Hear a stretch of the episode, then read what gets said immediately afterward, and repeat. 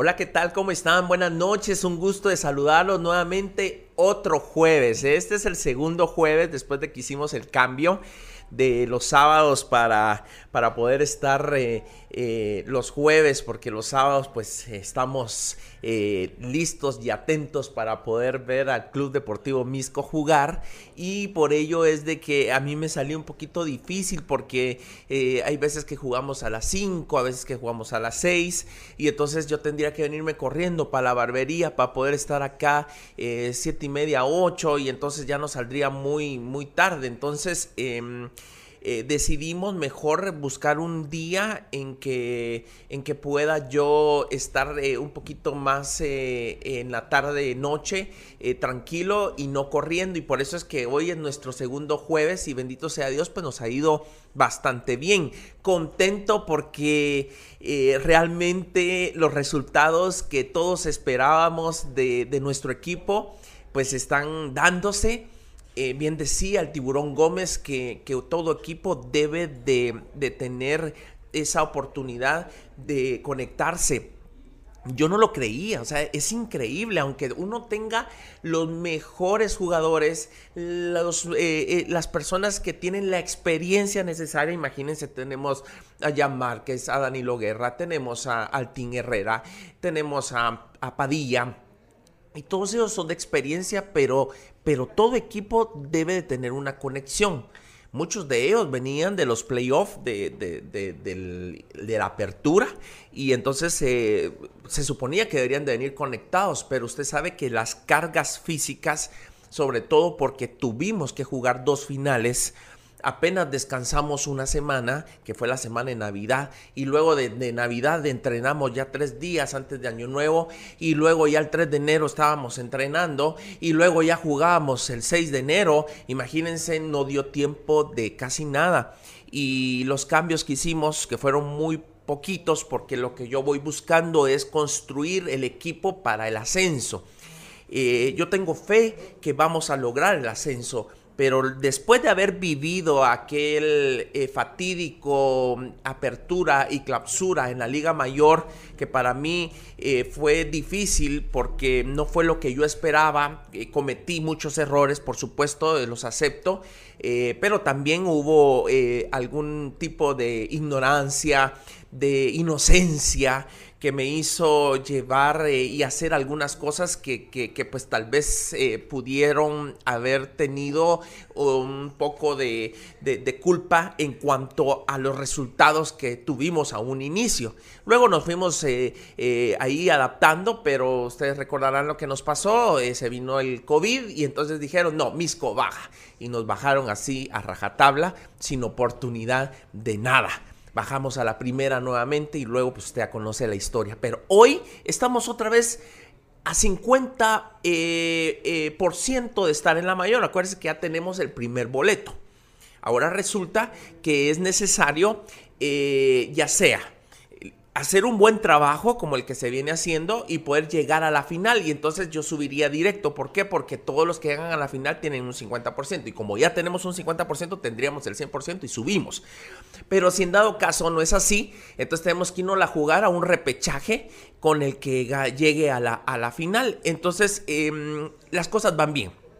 Pero el equipo que en el nombre de Dios va a subir, pues es el equipo que hoy estoy armando. Por eso es que tenemos a Tine Herrera, tenemos a Danilo Guerra, tenemos a, Gabriel por un lado, tenemos por el otro lado a Pozuelos, luego también tenemos a Marroquín, también tenemos por el otro lado eh, Marroquín, el, que estaba en San Pedro y nos lo trajimos para, para Misco, ¿verdad? Eh, eh, tenemos bastantes de los muchachos que, que, que, que, están hoy, que en el nombre de Dios si subimos, pues ya no tengo que hacer muchos cambios, ya están conectados y tuvimos pues un encuentro fabuloso este fin de semana. 4 a, a, 1 eh, fue ese partido en Misco eh, contra Aguablanca, un partidazo donde se echó un doblete el team y donde fue un doblete de Danilo Guerra. Gracias a Dios, bendito sea Dios. Y nos tocó jugar eh, a media semana. El día de ayer se jugó en Chiquimula contra Zacachispas y ganamos de Zacachispas. Ustedes, yo, créanme que tenía mis dudas. Zacachispas es muy bueno, es un gran equipo y ir a jugar a Chiquimula es complicado. Pero Misco sacó el resultado. Y no digamos nuestras mujeres, bendito sea Dios, que no me arrepiento del día en que me dijeron, neto, hagamos la academia a las mujeres. Y luego me dijeron, neto, de las que están en la academia, metamos una ficha. Y las mujeres nos han salido excelentemente buenas. Yo subí el video del gol de casi de medio campo, de tres cuartos de cancha. Que, que, miren ustedes, pero ni los hombres han metido un gol así. O sea, es impresionante cómo las chicas del Club Deportivo Misco están dando los resultados eh, que ni siquiera nos esperábamos. Eh, eh, realmente han dado más de lo que nosotros creíamos y se los agradecemos. Y no digamos los patojos, porque estamos haciendo todo un andamiaje, toda una cantera y los patojos de la tercera división, que todos están entre 17, 15, 18 y 20 años, están trabajando, pero fenomenal y también han ganado y este fin de semana ganamos. Total de que ha sido días excelentes donde hemos ganado eh, con Misco y yo siempre aperturo este podcast porque, porque emocionado a ustedes. Yo no sé nada de fútbol, pero resulté siendo dirigente de fútbol y aquí estamos, haciendo la lucha, trabajando y esforzándonos. Bueno, quiero agradecer a nuestros patrocinadores nuevamente por hacer posible que llevemos a cabo estos podcasts. Eh, agradezco a Muleta, a Jan Márquez JM12, agradezco a Flowerbox que hoy nos han enviado un hermoso eh, arreglo floral para nuestra invitada y que siempre pues hacen lo, se esmeran en hacernos nuestros arreglos y si usted quiere un arreglo como el que ve en nuestro programa, pues tiene que ir a Instagram y busca Flowerbox y se lo llevan a donde usted quiera. Acaba de pasar el Día del Cariño pero el febrero es el mes del amor, entonces eh, regale, regale rosas, regale flores eh, durante estos días de, febrero. A Bicola y a todos sus sabores que hoy están eh, siempre apoyando y dándonos la oportunidad de poder llevar a cabo este podcast. Y nuevamente a Conali, que eh, nos manda las champurradas y nos manda la magdalena para poder disfrutar y si no para eh, el regalo que se le da a nuestros invitados. Gracias de todo corazón a las marcas que apoyan y creen en nuestro proyecto del podcast de Neto Brand, que hoy es el cuarto episodio el quinto episodio de la segunda temporada, amigos. Es impresionante, ya vamos por el quinto episodio. Eh, una temporada maravillosa, donde hemos tenido invitados maravillosos que nos han enseñado y que con su vida hemos aprendido mucho. Y hoy no es la excepción. Tenemos a una mujer maravillosa, una mujer que ha creado... Eh, una plataforma para poder comunicarse con las madres de Guatemala. Las madres han encontrado un espacio para preguntar, para dirigirse, para comunicar, para compartir. Y hoy eh, queremos conocer quién está detrás de, esta página, quién está detrás de todo este éxito en las redes sociales donde muchas mujeres, yo me conecto, yo escucho, yo leo, yo pregunto y me responden y entonces eh, nos llamó mucho la atención porque el podcast ha servido para que nosotros tengamos la oportunidad de conocer la historia de, las, de nuestros invitados para podernos inspirar en ella. Así es de que quiero darle la más cordial bienvenida a nuestra invitada. Ella es Ani Luna, fundadora de Mamás Amando el Caos. Bienvenida, Ani. Gracias. Gracias, gracias. Muchísimo gusto. Qué gusto poderte tener por acá. Primero, pues agradecer que, que hayas aceptado la invitación. a mí me llamaron, mira, te quieren hablar de Neto Brand. Yo, eh, ahorita cancelen lo que estoy haciendo. ¿Qué quieren Neto Brand? Oh, no, ojalá si fueran todos los invitados. No, ya no, hombre, Dios te bendiga. No, de veras. Yo estaba en un evento y entonces ya ¿Ah, el teléfono que está en mi página es de mi socia. Ajá. Entonces me entra la llamada y me dice, vos llamaron de parte de Neto Brand que te quieren hablar. Yo, ahorita me salgo, o sea, no me importa, ahorita ya de regreso. qué, qué bella, gracias. No, gracias por, primero por esa primera llamada que nos aceptaste y segundo, cuando cuando te hicimos la invitación de poder venir a nuestro programa, porque la verdad es de que hay mucho de qué hablar sobre ti y, y nos llamó mucho la atención la forma en que has logrado a través de las redes sociales, porque hoy estamos en un momento muy importante eh, en, la vida, ¿no? Porque es un mundo digital y la pandemia nos vino a, pues, a empujar más al tema digital. Y realmente eh, muchos, los que pudieron, pues aprovecharon la oportunidad. Otros, pues no, pero eh, tú has logrado algo que, que probablemente, pues algunos han intentado, pero el éxito ha sido muy grande parte de la página, porque yo he estado allí leyendo, he estado viendo los videos, he estado viendo las fotos, he estado viendo, sí, hemos, este, hemos estado estoqueando ahí para, para, para ver todo el movimiento que ha generado. Y muchos, me, cuando yo hice el anuncio de que iba a estar con nosotros, mira que mi mujer, ah, por ejemplo, un amigo mío eh, que es concejal de, un municipio de aledaño a Misco, me dice, vos mi mujer eh, eh, es seguidora de Ani. Y entonces vamos, ahorita vamos a estar conectados, así que hoy les damos la bienvenida a todas las mamás, a todas las mamis, como dice Ani, que siempre están conectadas y atendiendo eh, eh, los tips que, hay en Mamás Amando el Caos. Bienvenida, Ani. Gracias, gracias. Y sí, amando el caos. Antes de que entráramos a cámara,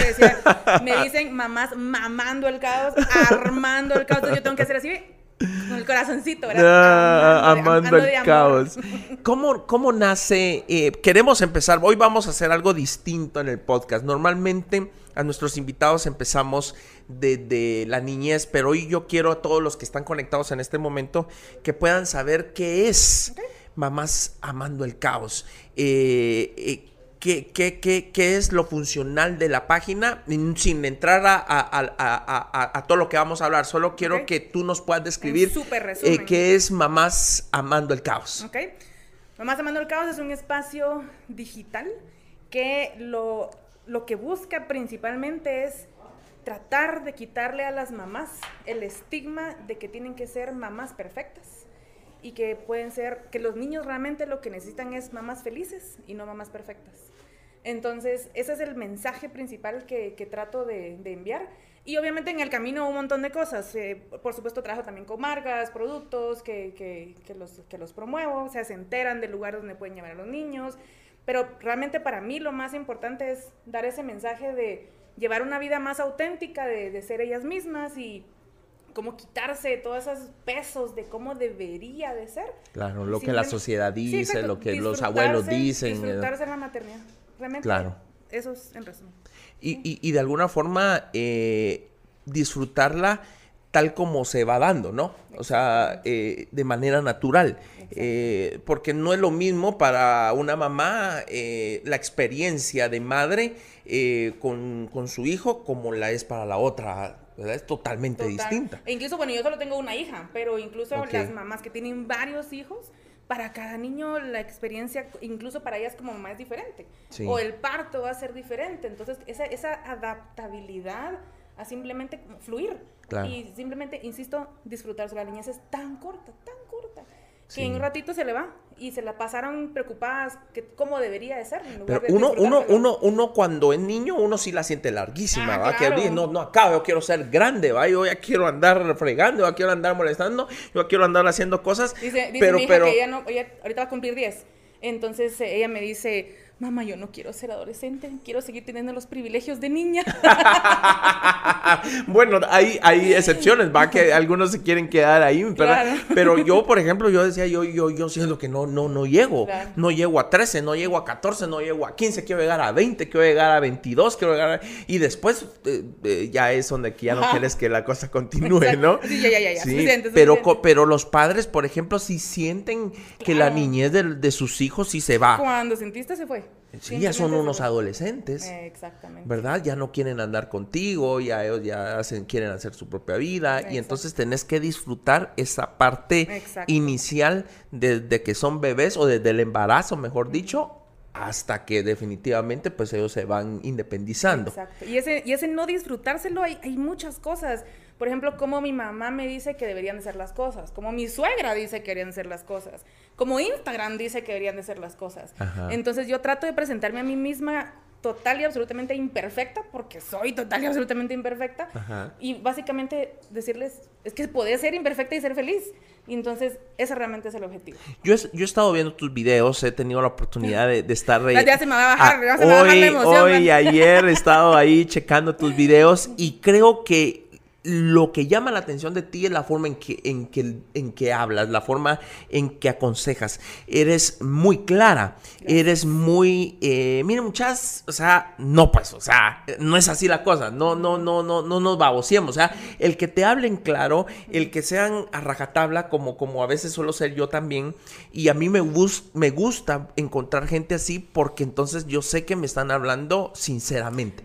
no, me lo quieren, no me lo quieren adornar. O sea, mira, es esto es así. Y yo eso es lo que he visto en tu página. Sí, toda mi vida, toda mi vida, mis amigas siempre me dicen, mira vos, fíjate que te lo pregunto a vos porque sé que vos me vas a decir la verdad. yo, ay, mamadita, espérate, pues. Entonces, como que eso siempre me caracterizó mucho, de, ser así como, boom, súper directa, tratando de no ser ofensiva, pero sí, muchas veces he metido las patas. Pero, realmente esa no es normal en la mujer guatemalteca. Ser directa. Ser directa. Y las pocas, ojo, ojo, y las pocas son muy exitosas también te, también te da, te da clavos porque te ah, genera problemas, ¿verdad? Porque cuando son muy directa, eh, también ya no te quieren hablar, ya no te quieren buscar, porque, porque no, pues que aquí a muchas de una vez lo dice todo, eh, pero, pero también muchas de las personas que son así tienen cierto éxito en todas las cosas que hacen. Por ejemplo, estaba viendo tu video de, de lo de mm, esto de, de, los del colegio um, del Liceo Guatemala, la forma en que tú les decías, eh, ¿no te acuerdas? Ah, ya, viste hasta, ya viste hasta dónde llegué, va, hasta dónde me fui, yo me fui para atrás, para atrás, para atrás. Era, era, era, era una serie, era una serie de Netflix. Eso, yo, hice un video de ti, no sé si llegaste a ese video, me muero. Ah, bien, bien, lo vi, y lo ah. vi, y lo vi. Te digo, lo vi un día después de la pelea, o dos días después de la pelea. me dijeron, mira esto. Mira, mira, sí, ahí, eh, vamos a llegar a, vamos a llegar, vamos a llegar al video, porque ah, también fue una de las razones por las cuales, pues, eh, ah, eh, estás hoy acá con nosotros, porque me llamó la atención mucho. En vivo. Pero en ese video de los, de los estudiantes, él decía, miren, miren, papás, dejémonos de casacas, pues, o sea, realmente todos hablamos muladas cuando somos ah, adolescentes. Sí. Sí, sí, sí, Todos decimos muladas, todos, todos sin querer. Eh, ¿Quién no lo ha dicho? y tú decís, no, pues sí. O sea, si te regresaste a esos tiempos cuando estudias en el colegio, cuando te ibas a graduar, eh, decíamos muladas, pues. Y, probable, y probablemente. Claro, y probablemente ellos se pusieron de acuerdo a ver, muchas, hagámoslo en chingadera. Claro, porque como hoy así es la vida, ¿sí? El problema fue que fue publicado y toda la cosa, ¿no? Pero esa forma de ser, estoy poniendo este ejemplo, no estamos analizando el caso, sino el ejemplo en el que tú hablas así claro. Dios mío, ¿hasta dónde llegaste? Es lo que, te, es lo que le gusta, es lo que le gusta a la gente de ti. Ah, eh, entonces, eh, a mí eso me, me llamó la atención porque creo yo que ese es el ingrediente más importante de tu página, tu forma de ser. Total. Y cuando llegamos entonces a la forma de ser, eh, quisiera yo eh, poder entender eh, algunas cosas. Y para poderlas entender tenemos que retroceder hacia la niñez. Antes de, entrar al tema de la niñez para poder entender a la mujer que está detrás de este proyecto de Mamás Amando el Caos, ya iba a decir lo que había... ¿cómo, de, cómo, cómo, se, ¿Cómo surgió la idea? Hablemos del inicio. Hablemos del inicio. Tú ya posteabas cositas así de manera individual y, y, o tú dijiste, no, el pues inicio de Mamá Sí, es, a eso quiero llegar. Al, inicio de la página que hoy eh, cuenta con más de 160 mil... Eh, 120 y pico mil en, Facebook, y 20 y pico mil en Instagram. Y, que no, son... No, pero, pero, pero es que, de, es que de qué sirve, de qué sirve tener tantos cientos de miles y no tenés reacciones, ¿verdad? Fíjate que a mí me pasa algo extraño porque como Facebook te dice de dónde son tus seguidores. Ajá. Y tengo literalmente en todos los continentes menos la Antártica. Entonces me aparecen que de Afganistán, que de Israel, yo así como... ¿Cómo supieron, va? No, deja eso, porque yo hablo de cosas de Guatemala, porque para mí sí es muy importante centrarme en Guatemala. Ajá. Entonces, una vez pregunté, o sea, mucha, ¿por qué me están siguiendo de otros países?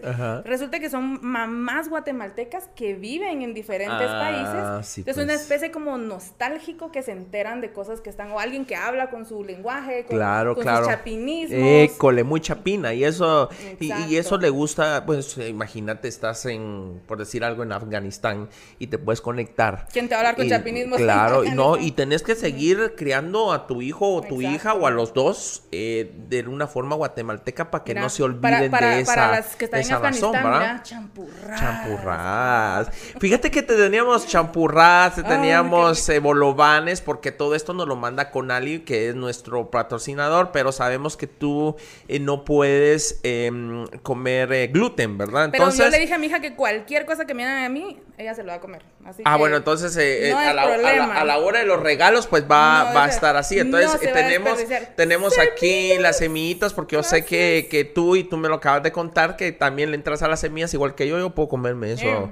yo no me he aburrido de las semillas. Y, ni yo, y es súper sano. bueno, cuando lees las calorías que tiene. De sí, eso es un, sí, hombre, sí tiene un poquito, muy, sí, pero, perfecto. Pero, pero es parte de, pero también sabemos que le gusta el tequila a Ani. Entonces, antes de que empecemos en materia, antes de que pasemos en materia y, y, para poder aflojar un poco los nervios, por favor, pásenme ahí. Vamos a invitar a, a, Ani a, un, a, unos tequilazos de, de, de, José Cuervo. Sabes que yo te lo juro que yo de verdad casi nunca tomo, pero ahorita cuando fue el temblor yo de verdad me eché dos tequilas.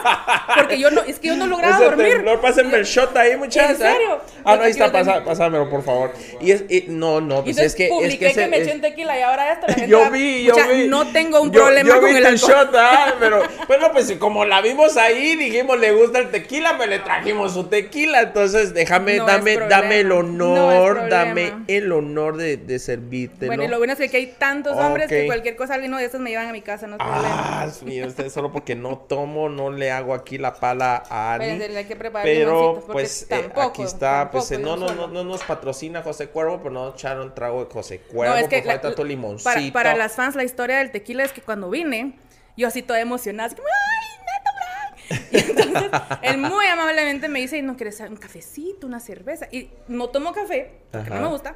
Y tampoco tomo cerveza porque no me gusta. Entonces yo así como con pena, ¿verdad? Yo así como, ay, no, gracias, no, no tomo café ni, ni cerveza. Pero ¿sabes qué? Un tequila. O sea, yo así en plan fregadera. y ahí está el tequila, así que. Aquí está el tequila. Ahora voy a pedir un carro también. Te traemos, aunque sea un Hot Wheels. Por favor, pues gracias ahí, echate, que hasta ver a Cristo. y eso es Ania.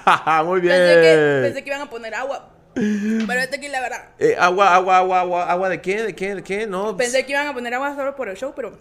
no, no, es tequila. No, ahorita les dije, váyanse a ah. comprarlo inmediatamente. No me quejo, aquí me quedan uno, dos, tres, cuatro, cinco, seis limoncitos. Y si no, hay partimos más para los demás tragos. No. Yo soy re mala, yo, yo, soy de las que me da sueño. O sea, un y así como... No, no te pones así como más, más alegre, más alegrona, me sale natural, me sale natural. Eh, sí, ya sos, sí, pues ya sos así. Exacto. A ver, contanos, ¿cómo, cómo empezó el tema de, de, de la página? De manera normal, me, me encanta el tema de tecnología. Entonces yo ah, siempre he estado con el teléfono que tomando fotos, que y como estudié diseño gráfico, entonces me gusta mucho editar las fotos, como ponerle por aquí, como tenerle por allá. Entonces en mi Facebook personal, yo solía hacer mucho como ese concepto de lo de ahora en Instagram, que se editan las fotos y se ponen lindas y todo eso. Antes incluso de que existiera Instagram. Así, ah, así de vieja estoy. Entonces, entonces em, de repente se pues em, empecé a ver que existían páginas de mamás, pero en Estados Unidos. Claro. Entonces, con, con una amiga, eh, siempre discutíamos eso, así como, mira, existen tantas páginas bonitas gringas, pero realmente aquí en Guate no, no miro que hay algo como que, como que centralice la información de, por ejemplo, si yo, a todo esto ya, ya tenía mi hija, de si yo quisiera saber uh, dónde hay un parque o dónde puede ver a mi hija, dónde investigo. O sea, realmente no había esa, esa parte como ¿Tú no, tú no trabajabas en eso de la niñez ni de nada, ¿no? Soy psicóloga educativa, pero siempre he trabajado en educación de adultos. Por eso cuando me dicen te mando mi hija, no, no, no, no pues, o sea, no quieres eso, no quieres darme niños. Tú no te dedicabas a esto, tú no te dedicabas a, al tema niños. Tú básicamente fue una inquietud de que por qué no hay páginas que puedan eh, guiar. Esa era, esa era una de las inquietudes. Ok. El otro tema que realmente fue el más relevante es que yo tuve una depresión postparto espantosísima. Cuando nació mi hija, yo soy mamá soltera, entonces el, tenía como ese conflicto, porque como soy mamá soltera, o sea, tenía que sí o sí trabajar y yo tuve una mamá presente, o sea, mi, mi papá trabajaba, mi mamá estaba en la casa, entonces me empezó como ese conflicto de no voy a poder estar para mi hija como mi mamá estuvo para mí. Claro. Entonces, una vez más regresamos a lo de mamá, cómo debería de ser. Sí, o sea, la mamá perfecta debería quedarse en la casa. no estoy diciendo que así es, sino claro, eso es lo que está en mi cabeza. Es, no, y es lo que la sociedad dice. Exacto. O sea, las mujeres, eh, bueno, hoy, hoy ya no tanto, pero eh, los que somos de los 80, los millennials, todavía creíamos en que la mujer no debía de ir a trabajar, tenía que quedarse en la casa cuidando a los niños. Pero hoy la mayoría, la mayoría se va a trabajar. Desde pues. el de chambuna que soy. No, ya, ya, ya te mareaste. Toma todas mis marías. En un ratito. Mis, mis, manías. En, un ratito te doy otro y entonces se te va a ah. calmar. ok. Bueno, entonces eh, los eh, tuviste una depresión postparto. eso, eso te hizo. ¿Nunca encontraste tampoco quien pudiera, a pesar de ser psicóloga, alguien que te pudiera aconsejar? Lo, realmente mi problema era, ay, no sé ni cómo explicarlo, como me sentía tan sola en mi miseria porque sentía que no se lo podía contar a nadie. Porque qué vergüenza decir que no me estoy disfrutando la maternidad. O sea, es mala mamá. O sea, sos una mala mamá si tú decís que esto te está costando, porque deberías de estar feliz. Entonces me recuerdo, mi hija nació en marzo, y mi primer día de la madre fue, pues, cerquita, ¿no? En mayo.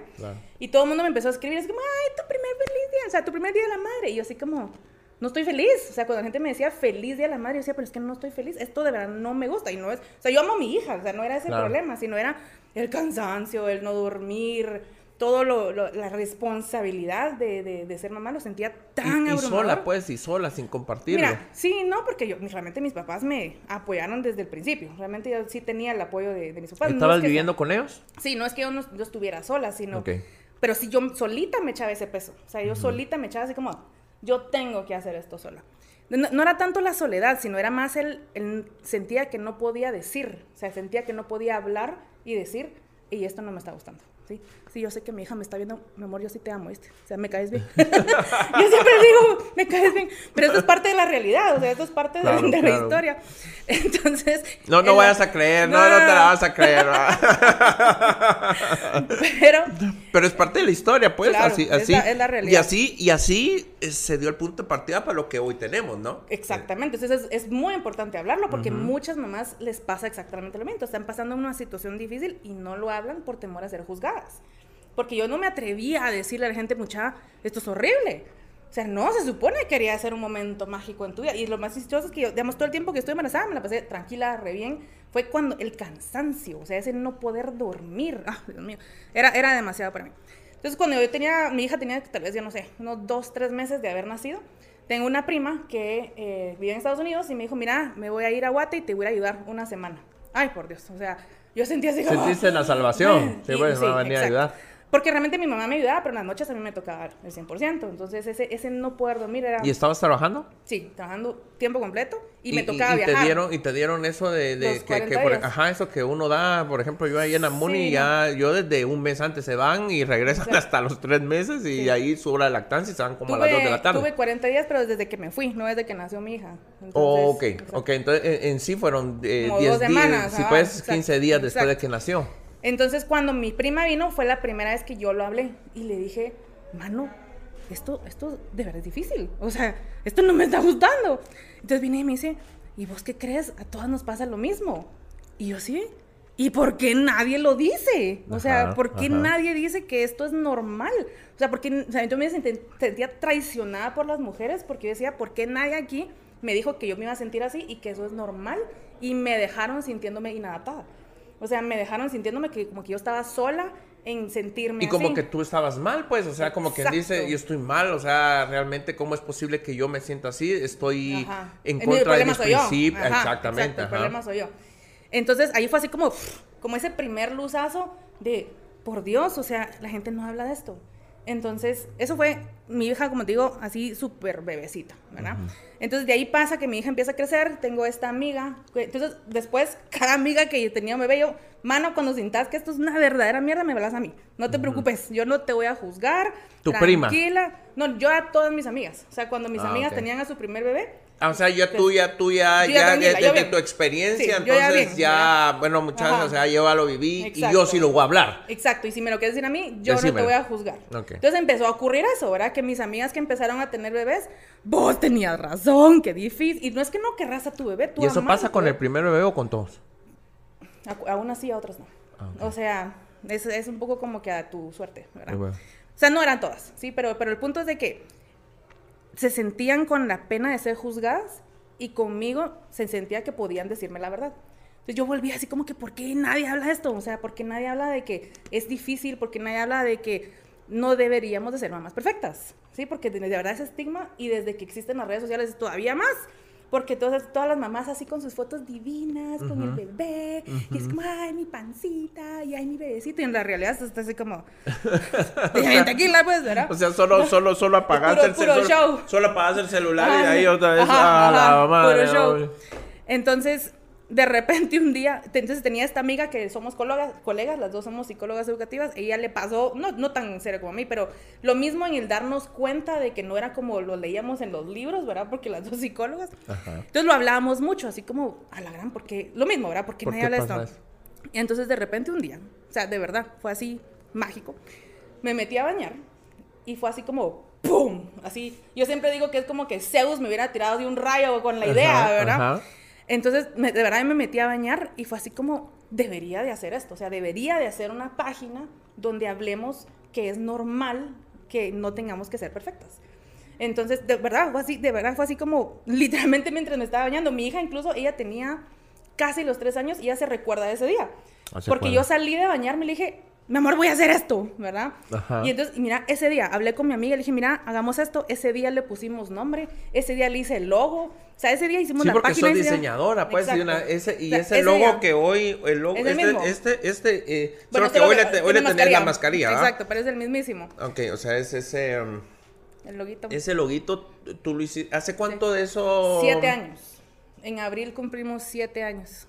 Ah, ok. Exacto. Igual se pueden meter a En abril cumple siete años. Exacto. Entonces, ese día inventas el nombre, ese día dices de entro, muchas, eh, eh, pues tú empezaste con un perfil o de una vez con fanpage. No, de una vez como fanpage. Y entonces desde el principio fue como tomémoslo con humor. Ese, era como, hablemos del desastre. es lo que llama la importancia de esto. Hablemos, o sea, no lo hagamos dramático, ¿verdad? O sea, hablemos del desastre, hablemos, y por eso, cuando la gente me pregunta, ¿por qué se llama mamás amando el caos? Entonces yo les digo, pues es que no le podía poner mamás haciéndole huevos al caos. Entonces... Porque no te hubiera topado Facebook para empezar, ¿verdad? Pero realmente, eso es. Realmente, eso, es. Así como, mira, porque es difícil. porque eso es lo que pasa con las mujeres. O sea, yo, yo te puedo decir, nosotros los hombres somos como cosa aparte, porque realmente las que les toca hacerle frente a todo. Y lo físico. O sea, no solo todo lo que tienes que hacer. Y no el parir, ¿va? Dejar, dejar parir, o sea, incluso, o sea, las hormonas te cambian y, cambias hasta de, de, de, algunas se, enflaquecen, otras se engordan, otras se... Exacto. Y, y, eso también les afecta psicológicamente porque hasta le puedes estar echar el clavo al bebé, ¿va? tú de dar de mamar, o sea, realmente, o sea, para una mujer de verdad, es, es sí toma una factura bien seria, la verdad. Entonces, y entonces dijimos, bueno, obviamente no nos vamos a poner así en plan dramático, tomémoslo con humor, ¿verdad? O sea, como que hablemos del, del desastre, tomémoslo con, con, con humor. Ajá. Y realmente así fue como empezó, o sea, como con esa inspiración de hablemos la realidad, pero riámonos, riámonos en el camino. Con un poco de gracia. Exactamente. ¿Te acordás de tu primer post? no me acuerdo de mi primer post, pero sí me recuerdo que el primer día ya teníamos 200 seguidores. Wow. Porque desde el primer día fue como nadie lo había hecho en Guatemala. O sea, habían hecho, habían otras páginas de mamás, pero regresamos a lo mismo. O sea, todas estas páginas que existían eran O sea, claro, De, cosas lindas, nada, solo de cosas perfectas, pero realmente la realidad, que la realidad nunca es perfecta, la realidad es imperfecta y, ahí está lo bonito. ¿Qué es esto, no? Y bueno, yo que soy una, tú me entenderás, que no tenemos vergüenza. Claro, claro, así es. Entonces yo no tenía pena de mostrarme sin maquillaje, no tenía pena de. Y eso es una de tus virtudes y de lo que llama la atención, pues, exacto, ¿verdad? Entonces no, no, tenía esas penas de hacer el ridículo, de, de hacer cosas que, como, o sea, por ejemplo, una vez obviamente no enseñaba nada, pues, pero saliendo de la regadera como que me pongo la toalla, pero tranquilos, la cámara ya hasta que... pero, pero, era live o era... no, no, era súper editado, asegurándome ah, que sí, porque no, no, no. sí se te cae. No, de repente en el espejo atrás de mi sí, hombre, a la. Y todo el mundo poniéndote los comentarios, pero con no los puedes ver. Ani, Ani, se te mira. Entonces, entonces eso era como que la gente lo tomaba como no entiendo qué está pasando porque, insisto, aquí, o sea, ya habían ese tipo de, páginas y de perfiles en Estados Unidos, porque eso no es que había visto, pero en Guatemala no.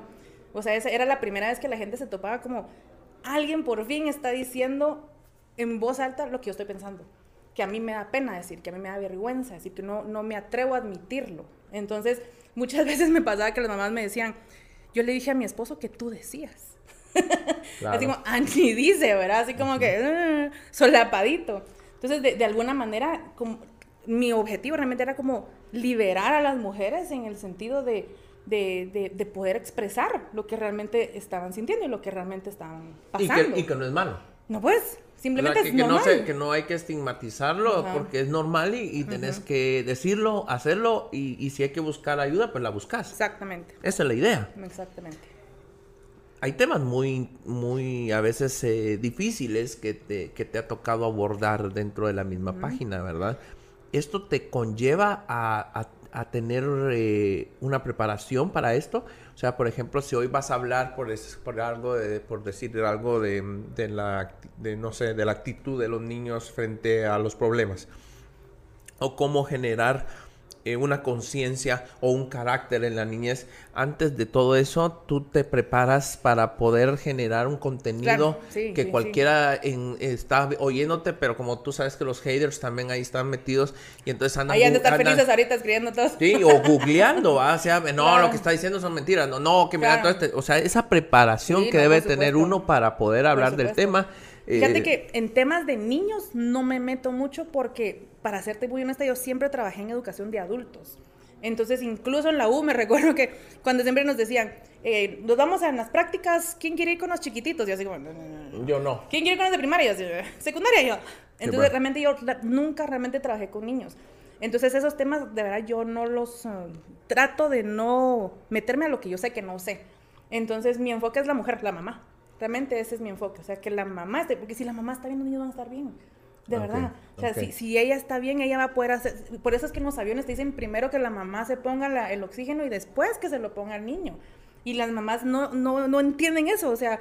Primero se, lo quieren poner al niño para salvar al niño, pero ellas no entienden de que salvándose ellas, ya ellas ya respirando van a hacer que respire el otro. O sea, ellas son más valiosas para sus hijos y ellas están bien. Y entonces van a poder encontrar lo que tengan que hacer para ayudar a sus hijos. Pero si ellas también, si ellas no están bien, ¿de qué sirven? O sea, no sirve de nada tener una mamá que no está bien. Ok, o sea, para entender temas puntuales con respecto, por decir algo, a, las emociones, caracteres de los niños, no te metes, te metes a cómo abordarlo uno como, en este caso, la mamá. Exactamente. Cómo abordarlo. Y si vamos a hablar de cosas que yo no sé, pues busco especialistas. Que es lo que yo he visto ahí, ajá, que tenés dúos ahí con personas que, que, hablan del tema. Ya buscamos a un psiquiatra, buscamos a un psicólogo de niños y de cualquier tema, pues no solamente de, de, psicología o de salud mental, sino, o sea, esas cosas que yo no sé. Eh, buscamos a alguien más. Pero por supuesto que también tiene que ver mucho tu trayectoria para poder también sentarte frente a una cámara y empezar a hablar de ciertos temas. Eso no sé ni de dónde salió. Sabes que yo era la niña más tímida del mundo, te lo juro. ¿Dónde estudiaste? En la Antigua. Yo soy antigüeña. ¿Sos de la Antigua? Ah, ¿qué, de, qué, ¿de qué lado de Antigua? Santiago de los Caballeros. Eh, de las eh, afueras. De, eh, ¿Que una aldea o de un municipio? se llama Jardines de Antigua. Es más o menos en las afueras de como, Antigua. ¿Como yendo hacia el estadio? ¿Como yendo hacia el estadio? Yendo Ciudad Vieja. Ah, como yendo a Ciudad Vieja. Exactamente. Ya. Eh, eh, sí, eh, yendo como para San Bartolo. Más o menos. Oh, ya. ¿Ahí, ahí. naciste? No, nací aquí. pero, o sea... Pero te, fue, fue, fue, cuestión de, de, de, de, nacer y luego para la antigua. Ahí vivían tus papás. Mis papás vivían ahí por noveleros. O sea, no es que mi familia... No son antigüeños de, familia antigüeña. Por noveleros. Entonces, pero yo crecí, o sea, me preguntas, yo te digo, yo soy antigüeña. Claro, porque, porque ahí, ahí creciste, o sea, básicamente ahí. Y, y allí, sos eh, sola, hermana. Tengo dos eh, hermanos, dos más pequeños que yo. Y yo crecí, la verdad, mira, como te digo, yo era una niña súper tímida. O sea, nadie me cree. O sea, cuando me miran. Cuando te ven ahorita hablando ahí en las redes sociales, no se imaginan que cómo eras de Pero pasa eso. Sí, sí, sí. Fíjate que yo le digo a la gente, yo de niña no me gustaba la gente. Todavía no me gusta la gente, pero soy mujer actriz. lo puedo. No, y tenés razón. Lo puedo hacer mejor. fíjate que yo de mejor. Mejor actúas. Ajá, lo, mejor. Yo soy feliz así encerradito en mi casa. Eh. Pero yo de niña, te lo juro, súper, súper, súper tímida. Pero, entonces, el colegio era una sección de hombres y una sección de mujeres. Entonces, yo me mantenía solo con mujeres. Y todas hablaban que de las Barbies y las muñecas. Yo así como, no, no, no, no encuentro nada interesante.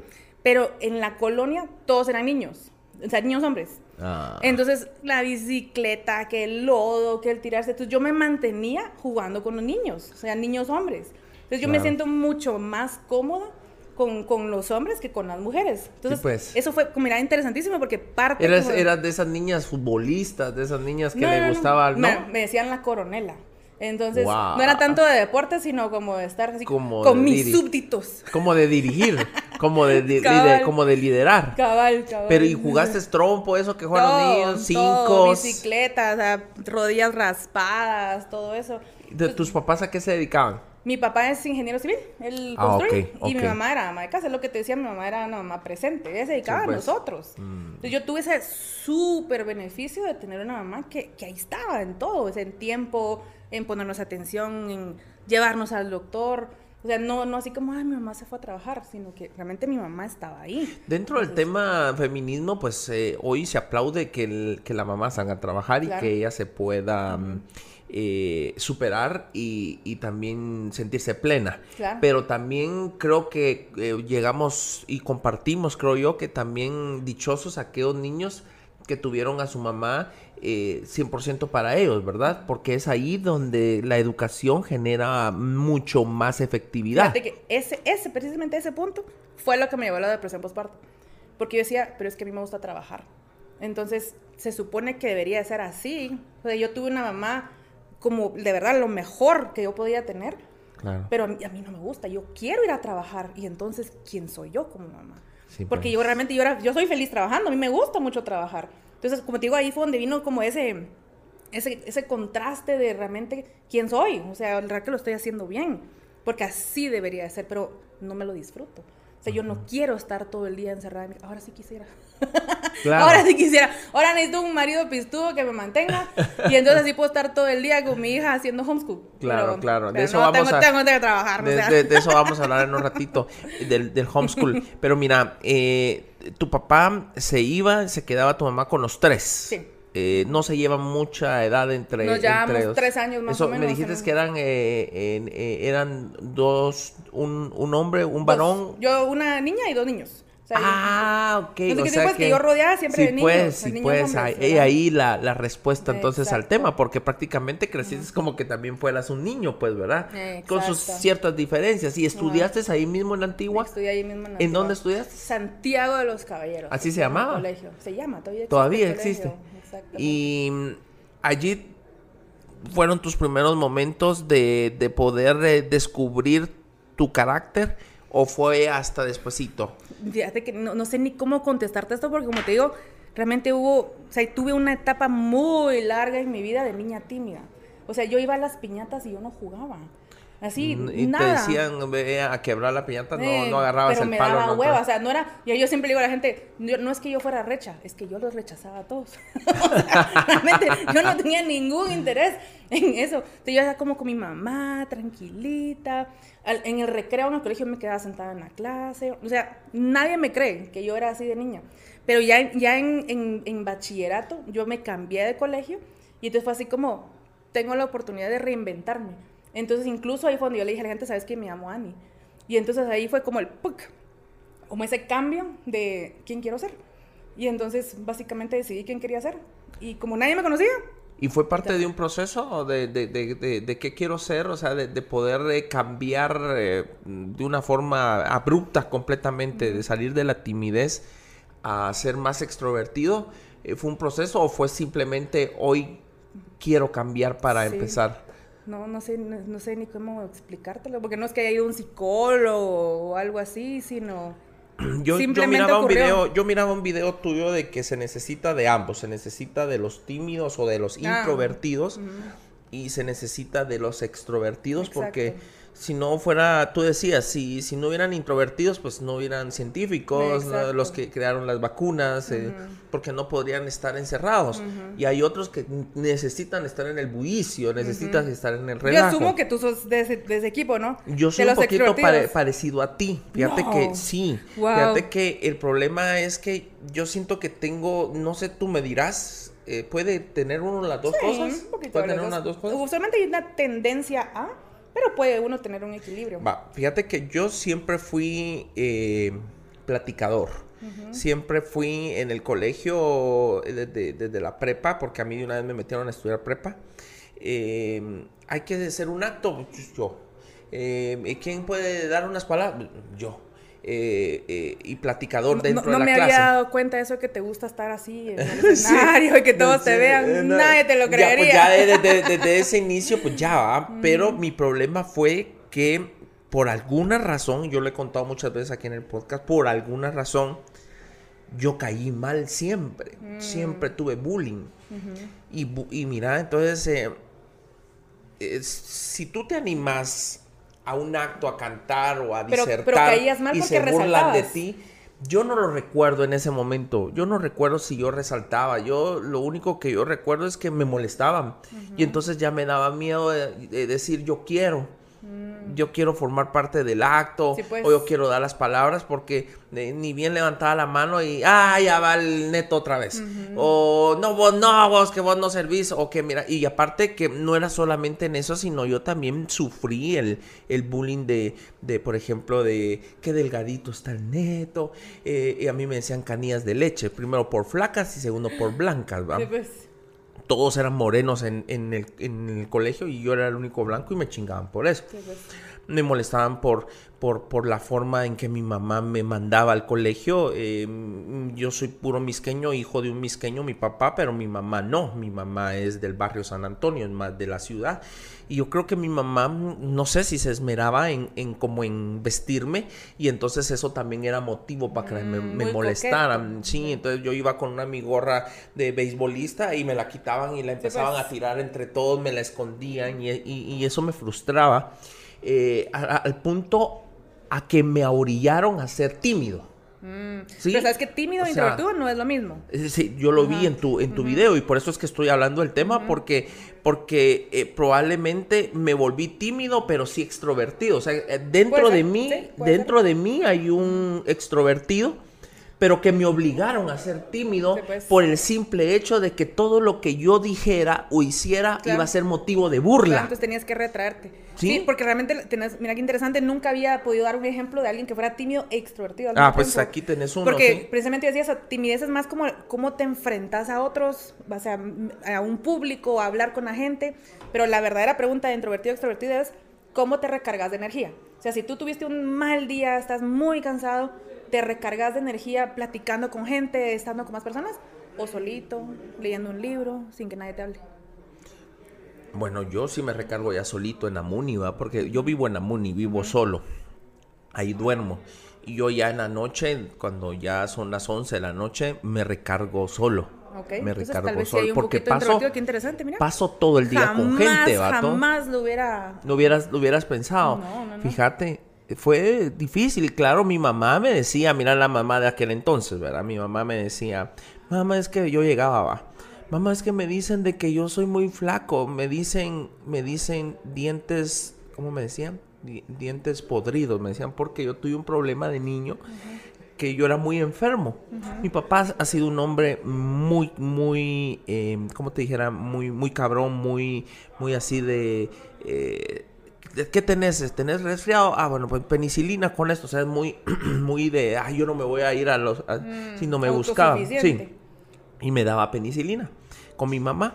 Ellos nunca se dieron cuenta que, que, con el tiempo, cuando me iban a salir mis dientes normales, me iban a salir amarillos por culpa de la mm, penicilina. Pues. De hecho, ellos me llevaron con todos los dentistas que, que, pues, que se podía porque ellos no entendían por qué todos mis dientes nuevos salían amarillos y un pues. amarillo como de fumar, un amarillo feo. Y de niño. Y de niño. Entonces cuando yo me reía de los dientes amarillos, entonces decían, no se lava los dientes, me decían las niñas. Pues. No te lavas los dientes, y no, bien me los lavo. No, no te lavas los dientes. Entonces, eh, esa, esa molestia, y todo yo le decía, mamá, fíjate de que yo llegaba con ella, mamá, fíjate que me molesta mucho, me dicen dientes amarillos, me dicen dientes chucos, decía, tu madre, decía, mi mamá era cabrona. No me eso me estaba... Así era mi mamá. Voy a morir un sí, mi mamá, yo, eh, eh, hace unos días comí con mi mamá y que si mi mamá ve todos los podcasts, entonces estoy seguro que ella está viéndolo ahorita y se debe estar matando de la risa. Pero mi mamá, es que mamá me dice así, si es tu madre. Seguro, sí, sí es tu madre. entonces cuando ya llegaba yo al, al, al, mira dientes amarillos, tu madre. Y entonces, eh, señor, señor, me dice que, que, que, que tío me dijo tu madre. Y entonces ya llamaban a mi mamá, mira, es que dice, le, dije que le sacó la madre a la niña. Ah, o sea, fíjate.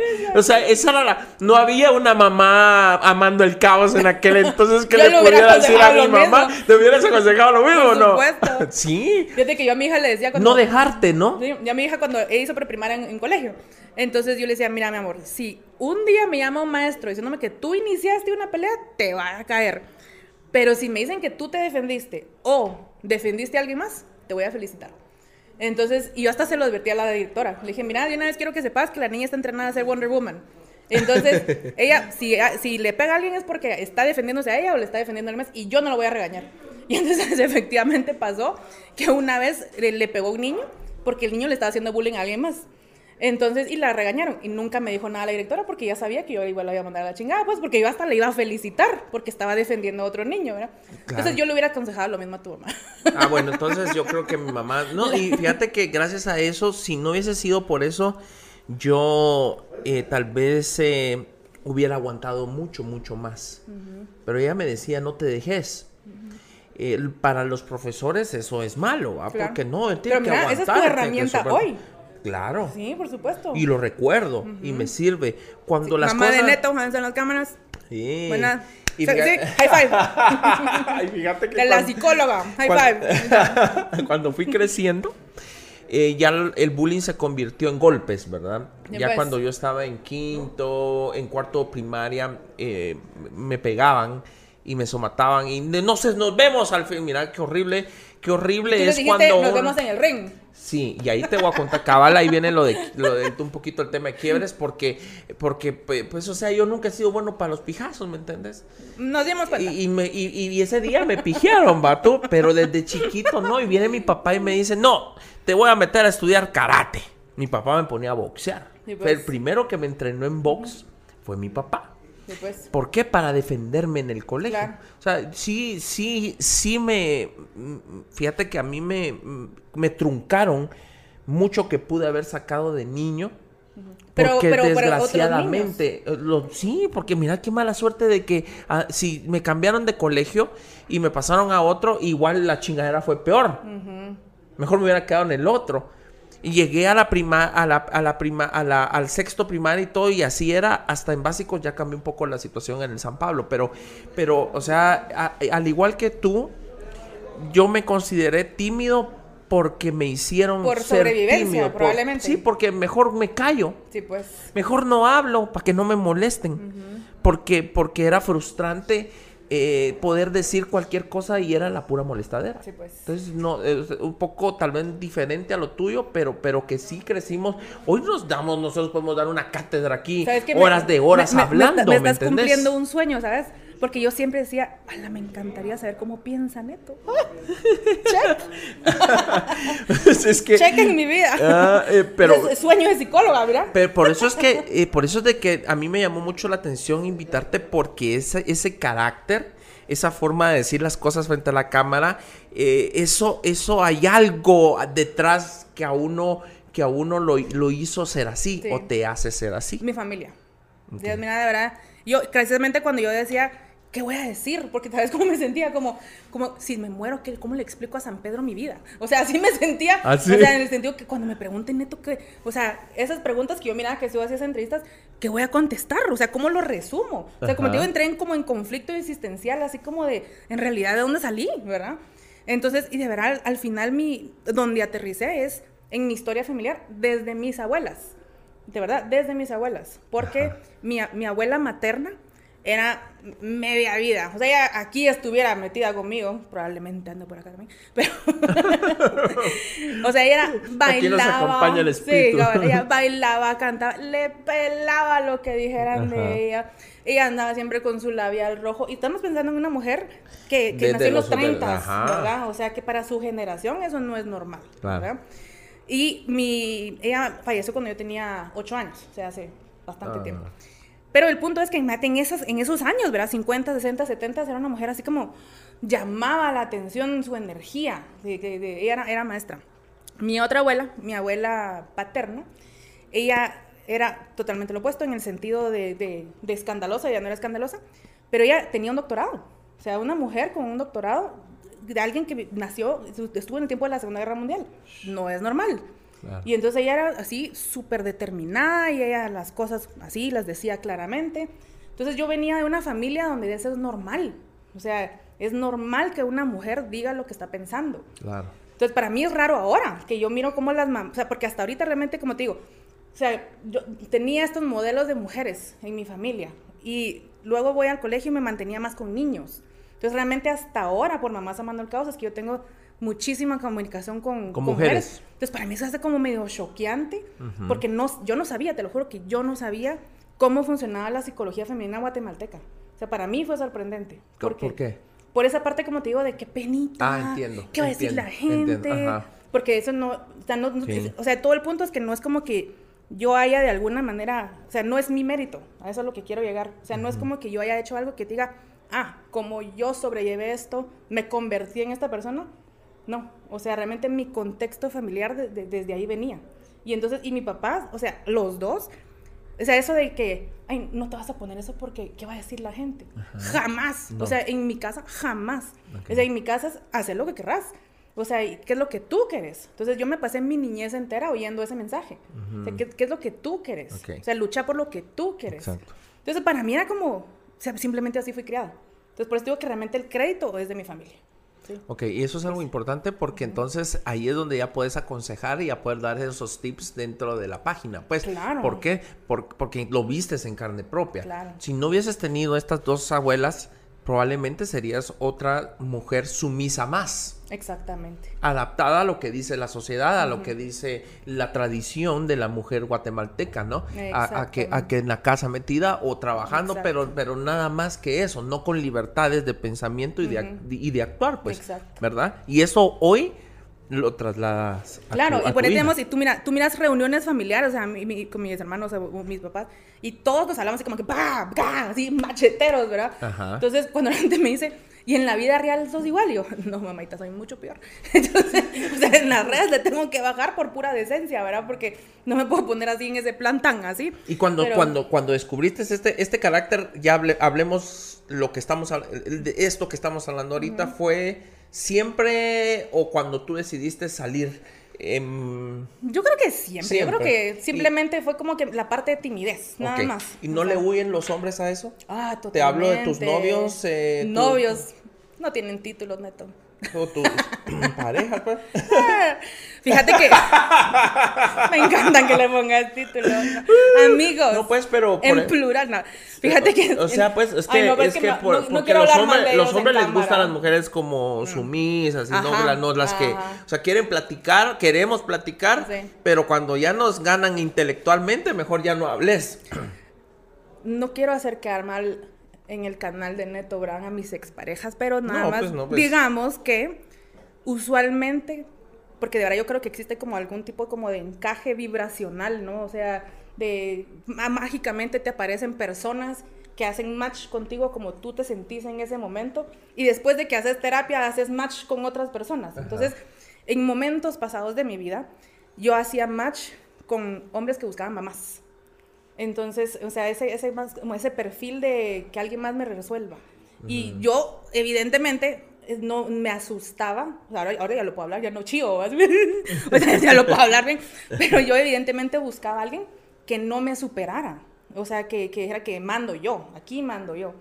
Y mm. la verdad es que no me funcionaba, a la hora a la hora, o sea, insisto, después de mucha terapia, no me interesa eso, o sea, no me funciona ni me interesa, o sea, ahora tengo un concepto totalmente diferente de pareja en el sentido de, literalmente pareja, ¿no? Interesantemente, o sea, yo soy heterosexual, pues, pero eh, con la persona que yo tengo ese concepto de pareja es con mi socia actual.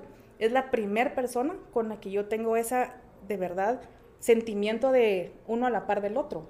Obviamente estamos hablando de trabajo, pero, pero desde el punto de vista de otra persona en mi vida que yo la considero a la par mía, es mi socia en Mamás Amando el Caos. Iliana, te amo. yo, yo, yo vi que escribiste algo sobre ella.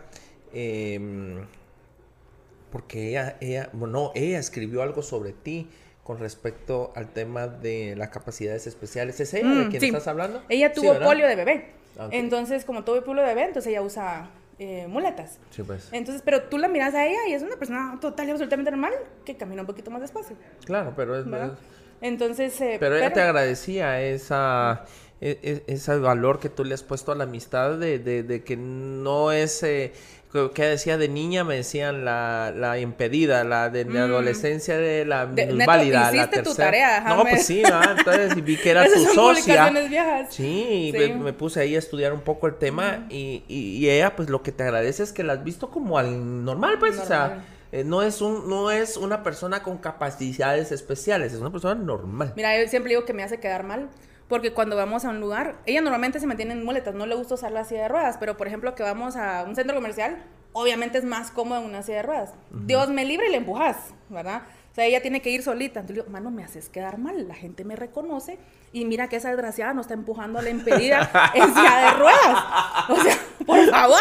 Entonces, entonces pero realmente sí, como te digo, ella trabaja en su casa, yo trabajo en mi casa, pero me, me refiero a la parte como de confianza es la primera vez que vivo esa parte de yo sé que ella lo puede de verdad resolver. O sea, yo confío plenamente en, en, alguien en lugar de sentir que yo siempre tengo que tener control. le tenías que resolver la vida a tus parejas. Ah, exactamente. No vamos a decir sus nombres, pero ustedes saben si, las están viendo ahorita, ya saben. Sos el alcalde de uno de ellos, pero no vamos a decir. Oh, si quieres le, mandamos a cobrar el juicy y, le, y, le, embargamos el sueldo y le embargamos sus propiedades.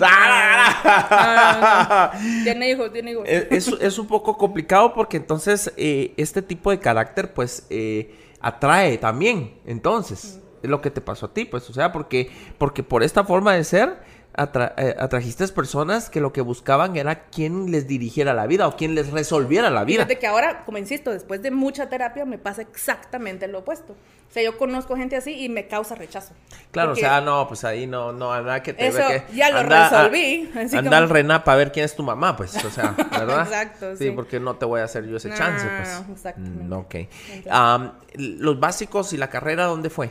Fíjate que en el, cuando yo estaba en tercero básico, en la antigua llegaron de la Universidad del Valle a hacernos unos exámenes y nos dijeron que eran exámenes que se hacían en todo el país para, según nos dijeron, para como ver el nivel de los alumnos. Y después de que nos, eh, nos hicieron esos exámenes, los de la del Valle regresaron y nos dijeron, pues, a los diferentes colegios en toda Guatemala, que a los que habían salido con perfiles más altos tenían la oportunidad de ir al colegio americano a hacerse otro examen. Y entonces hay hay un programa de bachillerato avanzado y entonces las personas que pasaban el primer filtro, que era de la del Valle, en todo el país, después iban al colegio a hacerse otros exámenes, yo fui una de ellas. Entonces, o sea que además de guapa, inteligente. Inteligente.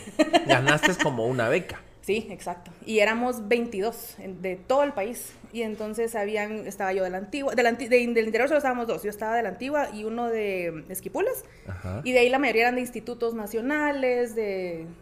Para ir a estudiar a la, a la americana. A la americana. Entonces de ahí sacamos, de ahí saqué el, bachillerato. Que es eh, una metida de huevo, porque imagínate, veníamos todos de, de, colegitos, pues. Claro, claro. Y entonces básicamente era ponernos al día al, al nivel. al nivel de lo que ellos tienen. Ahí es donde ¿Y el inglés qué yo afortunadamente traía re buen inglés porque en la antigua, si no sabes inglés, estás muerto, ¿verdad? Ah, sí. Ah, no me digas. Es, un, es, una ciudad de turistas. Claro. Entonces yo venía de una muy buena academia de inglés. Mis pati también la busqué. Entonces. Ah, ahí nos em, saltamos ese pedazo. Sí, sí, sí. Entonces, y bueno, mi abuela era... Es que yo te he oído hablar inglés en tu página y yo digo, puta. Sí, no, no, fíjate que mi abuela era gringa. pronunciación y todo el rollo. Tu abuela, tu abuela la fue gringa. del doctorado, ella era gringa. Era gringa. Entonces, entonces como te digo, en mi familia tenía ese contexto. Es una caja de sorpresas. ok. Pero, entonces, va a ponerte al día con la mano del americano, pues. Porque... Pero interesantemente lo del inglés, no importaba cómo llegaras, porque todas tus clases las recibías con tu mismo grupo de amigos, de, de, este, de, este, de esta beca. O sea, era una sección aparte. Ah, y si algunos tenían repésimo inglés, entonces la clase inglés acá. Si otros tenían medio inglés, la inglés acá, y los que tenían buen inglés en otra clase. Ah, okay. Entonces, em, la cosa es que, como te digo, era ponernos al día para el nivel de cuarto bachillerato del colegio. Solo eso, imagínate, ¿verdad? De ahí todo lo de cuarto y de ahí lo de quinto. Y como era un programa de bachillerato avanzado, tus clases, ponerte que te dijera yo, biología, química, eran las del primer año de la U de la del Valle. O sea, realmente estamos haciendo cuatro años de colegio en dos años me desvelaba. realmente era. Y me metí yo viviendo en la antigua. Eso te iba a decir, te tenías que trasladar de la antigua hacia la ciudad, hasta la americana. A, Fort, sí. ¿Aquí a la zona 16? ¿Zona qué es? Zona 15. 15. Afortunadamente, vamos a ver, como fueron dos años, entonces en el abril más o menos de quinto bachillerato nos venimos a vivir a Guatemala. Ah. Ay, bendición de Dios. Pero ya, ya en tu último año, pues ya en el, en el, en el primer trimestre, finalizando el primer trimestre del tu fíjate último que, Interesantemente me sirvió tanto, tanto haber vivido eso porque te quedas como, ay Dios, después de esto cualquier cosa.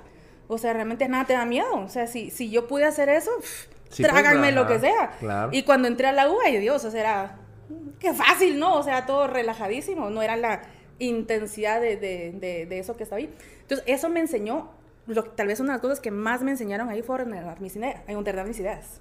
Entonces, para cuando yo escribía, o sea, ellos reforzaban mucho el escribir, porque como ahí sacan el high school gringo. Y entonces el high school gringo se súper enfoca en el tema de escribir, porque tú tienes que escribir un ensayo para entrar a las universidades. Entonces escribir es así una de las cosas más importantes. Y entonces yo, yo no sabía, o sea, yo venía a un colegito de la antigua. Y entonces nos, nos, metían, nos metían, nos metían, como te digo, el ordenar sus ideas, ordenar sus ideas. Eso es lo que a mí me sirve a mis videos. Porque antes de que yo haga un video, hago un como mapita. Haces un tu, un tu main map. Exactamente. Y entonces me aseguro que haya introducción, ¿verdad? O sea, tal cual como si estuviera en el colegio. Yo hago lo mismo para dar un discurso, fíjate. Claro, sí. No lo escribo porque ya no soy de los que escribo eh, no, pero un mapita. Pero hago un mapita. Y en el mapita yo lo puedo tener un mapita y ahí me voy. Yo pues, usualmente tengo mi... Pongo el, el, teléfono, lo pongo así en la... Tiene, tiene este... El cosito, ajá. Entonces lo pongo en la. Los chivos. No, no, no, lo pongo en la pantalla, entonces ahí me estoy viendo y aquí tengo el montón de post-its en la pantalla de la compu. Sí, porque entonces la gente no se da cuenta, ¿verdad? Pero ¿ah? Tenés un millón de post-its, ¿ah? Ay, Dios mío. ¿Qué más sabes de ya mí, Neto? Ya ves, ya, ya, ya me preocupé. no, pues te hicimos, hicimos el chance de, de, saber de nuestra invitada, pues. por de, de, verdad te juro, me pongo a pensar qué cosas se publicaron. Pero yo solita, ay, no, qué horror.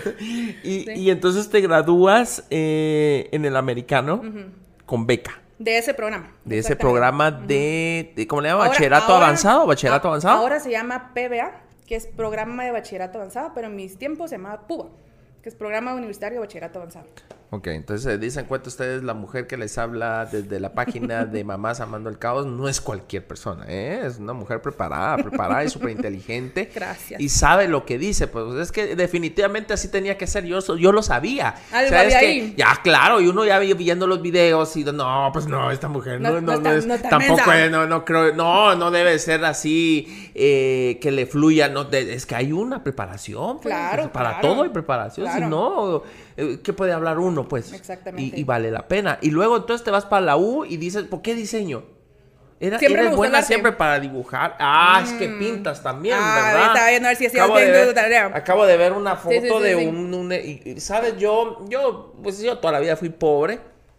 Y hasta ahora que tengo la oportunidad de tener un sueldo, un muy buen sueldo, mucho de mi sueldo eh, me sirve para ayudar, pero otra parte la ahorro y a veces compro algunas de mis obras que tengo en la, en la Muni, eh, pinturas de, de, muchos que, que, me venden y que las pienso dejar en la Muni, algunas y otras me las llevo yo, las que son mías por que me o que me han pintado a mí, pues se me las voy a llevar, pero Vi una allá afuera de que estás de Sí, donde estoy es, es, una réplica de Rocky, ah, de Rocky, de Rocky, porque hay una eh, o sea, la, la, idea original viene de la película de Rocky donde donde dibujan así como difuminado a Rocky. Y entonces yo, yo les dije, háganme una así a mí, ¿verdad? Pues. Solo que neto ahora, ¿verdad? Pues. Entonces, y me han hecho muchas cosas. Entonces, cuando vi que tú pintabas y todo, dije, oh, no, pues qué pilas, o sea. Más monerías. Sí, sí. No, y aparte que eso, pues también es, eh, tiene un cierto intelecto, ¿no? Pues fíjate que me iba re mal en diseño gráfico súper mal. O sea, No, yo no era realmente buena. ¿En la Landívar? Sí, yo me metí a la, o sea, salí al colegio, de, como te digo, este contexto de... ¿En qué año saliste del colegio? En el 97. Ok. 97. Y entonces entro a la, a la Landívar. Yo, como te digo, toda mi vida me encantaba el arte. Yo siempre dije que quería ser arquitecta. Cuando estaba, me faltaba como medio año para terminar el colegio, yo digo, no, no, no, arquitectura no, yo quiero estudiar diseño gráfico. Y fui total y absolutamente miserable pero miserable. Realmente, de verdad, o sea, uno, como te digo, de verdad no era, no era buena. Estaba sobreviviendo. Yo, eh, ahí fue la primera vez que yo sentí lo que era una depresión. Porque de verdad mi vida era una desgracia. No, no me gustaba. Fíjate que hace poco encontré la foto de mi visa. De ese, me, me impresionó tanto porque tengo una cara de demacrada, de miserable, de verdad. Y entonces cuando yo estaba, vamos a ver, en el tercer año, a mediados del tercer año, dije, ya no puedo más. Simplemente ya no puedo más. Yo quiero cambiarme a algo donde yo sienta que estoy ayudando a la gente. Y lo, más chistoso es que fue una, fue una estupidez, pero la verdad es que cómo me sirvió. Un día en la tarde estaba viendo una película y era una película de esas del, del fin del mundo. Entonces, eh, entonces que se congelaba todo el hemisferio norte y entonces ahora todos tenían que salir huyendo a México y ah, entonces la sociedad se, se, reiniciaba, por así decirlo, ¿verdad? Mira, ¿saben ni qué película era esas que ni siquiera salen en el cine, sino que solo están en la tele? Pero yo me acuerdo que yo viendo la película y decía, ¿y si eso pasara? O sea, que pensando, o sea, ¿en qué aporto al mundo? Hago dibujitos. O sea, realmente no, no, no, no me llenaba de ninguna manera. Y ahí decido cambiarme de carrera. Imagínate, cuando, cuando estaba en mi tercer año de la U, decirle a mi papá, Dios mío, sí, porque... Fue más fácil decirle que estaba embarazada, te lo juro. O sea, ah, cuando, porque, porque desde el principio, mira, voy a ser mamá soltera, ¡ay, qué alegre! ¿Verdad? Pero decirle que me iba a cambiar de carrera y que todo lo que había pagado de la U... Claro, porque la Landívar no es nada barata, pues, o pues, sea, es, cara, pues, sí. Y es una de las mejores universidades en diseño gráfico. Sí, sí, sí, no, excelente, sí. La cosa es que ahí decidí cambiar mi psicología educativa. Entonces, ahí fue, entonces lo que para el primer año de psicología realmente era mi cuarto año en la universidad. Entonces era así como, ¡ala, qué hueva! O sea, qué hueva empezar otra vez. Pero mira, ahí sí, fui feliz. O sea, de verdad. O sea, desde, que, desde que empezaron las primeras clases, ah, dijiste, estoy donde debo estar. Exacto, me gradué cum laude. O sea, realmente, de verdad, sí. Eh, eh, ¿Dónde estudiaste psicología? También en la Landívar. También en la Landívar. Porque me daba ah, hueva las primeras clases de. Dije, yo no voy a hacer otra vez exámenes de admisión. O sea, pues, mate y todo eso. Yo no me Mejor recuerdo solo nada. a mí no me a ver si me y alguna equivalencia. Por lo menos, aunque sea unas tres equivalencias. Ah, yo no voy a ver hacer exámenes de admisión de mate y nada, nada. Pues, Entonces ahí busqué dentro de la, dentro de la misma universidad. Y eso, eso sí me encantó. Realmente me encantó. Y de hecho, yo toda mi vida di clases. O sea, yo he dado clases de inglés desde los 16 años. A ver, ¿en dónde? En la antigua, donde yo, donde yo aprendí. ¿Dónde aprendiste tú? En, el MAES, ajá, con, con la okay. En la mera antigua. En la mera antigua. No, no, no, igual es... En, en las periferias. Exacto. Yo adoro la antigua, ah, ¿sabes? es lo máximo. yo, yo vivo enamorado de la antigua. Es precioso. Yo, yo realmente la antigua es como... ya la re, yo la re, hablando un poquito de, de, de lo mío, yo la, la, medio repliqué en Misco. ¿Ah, sí? Ah, hemos construido todo, es colonial. No he ido a ver para hacer un día te, te, invito a que vayas, un día que vayas para San Lucas, subí solo por fregar en tu carro a dar la vuelta al, al parque de Misco y pasas frente a los edificios nuevos y todo. Ah, buenísimo. Y, y, y recreé la antigua. Ah, Hice que puro el Palacio de los Capitanes, lo, lo acabamos de terminar hice este arco que se llama el arco de mm. morenos. Es, ese, ese, lo hice con lo que me gané la pelea de quiebres. ah, fíjate. Entonces, e, este, estos dos edificios ya no son así. Este pues. y este ya no, los repliqué de la antigua y hice el, Palacio de los Capitanes prácticamente allí. Mm. Y, donde antes vendían atol y era con, con, con lámina y con plásticos así, champas eh, alrededor del parque, construí eh, locales eh, barrocos, antigüeños, coloniales, hermoso. ¿Tú, hiciste el mirador de donde está la venden la comida en la carretera de Antigua? No, ese yo ya lo recibí ya ah, en las últimas fases, en la última fase. Ese sí lo hizo Otto. pero yo lo decoré. O sea, toda la decoración que ves cuando pasas frente al mirador es así le hicimos. No, bueno, no lo decoré yo. Porque a mí me pasó algo, mm, mm, ¿cómo te dijera? Eh, no parecido, pero yo, yo también, o sea, el, diseño viene mucho de agarrar la comunicación, ¿no? Em, y, pues yo dije, yo no quiero estudiar mate, yo soy contador, yo dije, no quiero ir a, hacer algo que no me gusta. Neto gran contador e introvertido. Imagínate. No puedo creerlo. yo soy contador. Entonces, eh, y todos mis cuates fueron a estudiar auditoría, administración de empresas pues. y algunos abogados o ingenieros. Pero ¿y vos qué vas a hacer? No, yo, yo voy a estudiar comunicación. Putíbico. ¿Por nada que ver. Pero eh, porque yo ya sentía que yo tenía algo eh, eh para hablar, para... Pues. tal vez soy periodista. Pero te sale. Ya, en aquel entonces... Ya que yo ya quería ser alcalde, pues para pues. aquel entonces también. Entonces yo dije, me va a servir. Entonces, eh, que, pero todo el mundo me decía, no, tu voz es muy fea, muy chillona, entonces locutor, no. Eh, hoy somos eh, este tipo de programas porque ya el internet nos permite eh, que alguien como yo pueda llevar a cabo algo como esto, pero, pero cuando yo empecé a estudiar, no, no tenía ni la pinta, o sea, entonces me fui a estudiar pública, entonces estudié publicidad y, es la carrera que yo estudio. Gracias a Dios fui a dar donde tenía que ir. No soy diseñador. Yo nunca he, photoshopeado, pues. nunca he hecho un freehand, nunca he hecho un Illustrator. Freehand, nunca... así de viejo estás. Ya no, existe pues freehand. sí, o sea, con freehand yo vendí freehand. Wow. Yo vendí freehand, yo fui vendedor de Apple y uno de mis clientes era la Universidad de Landívar.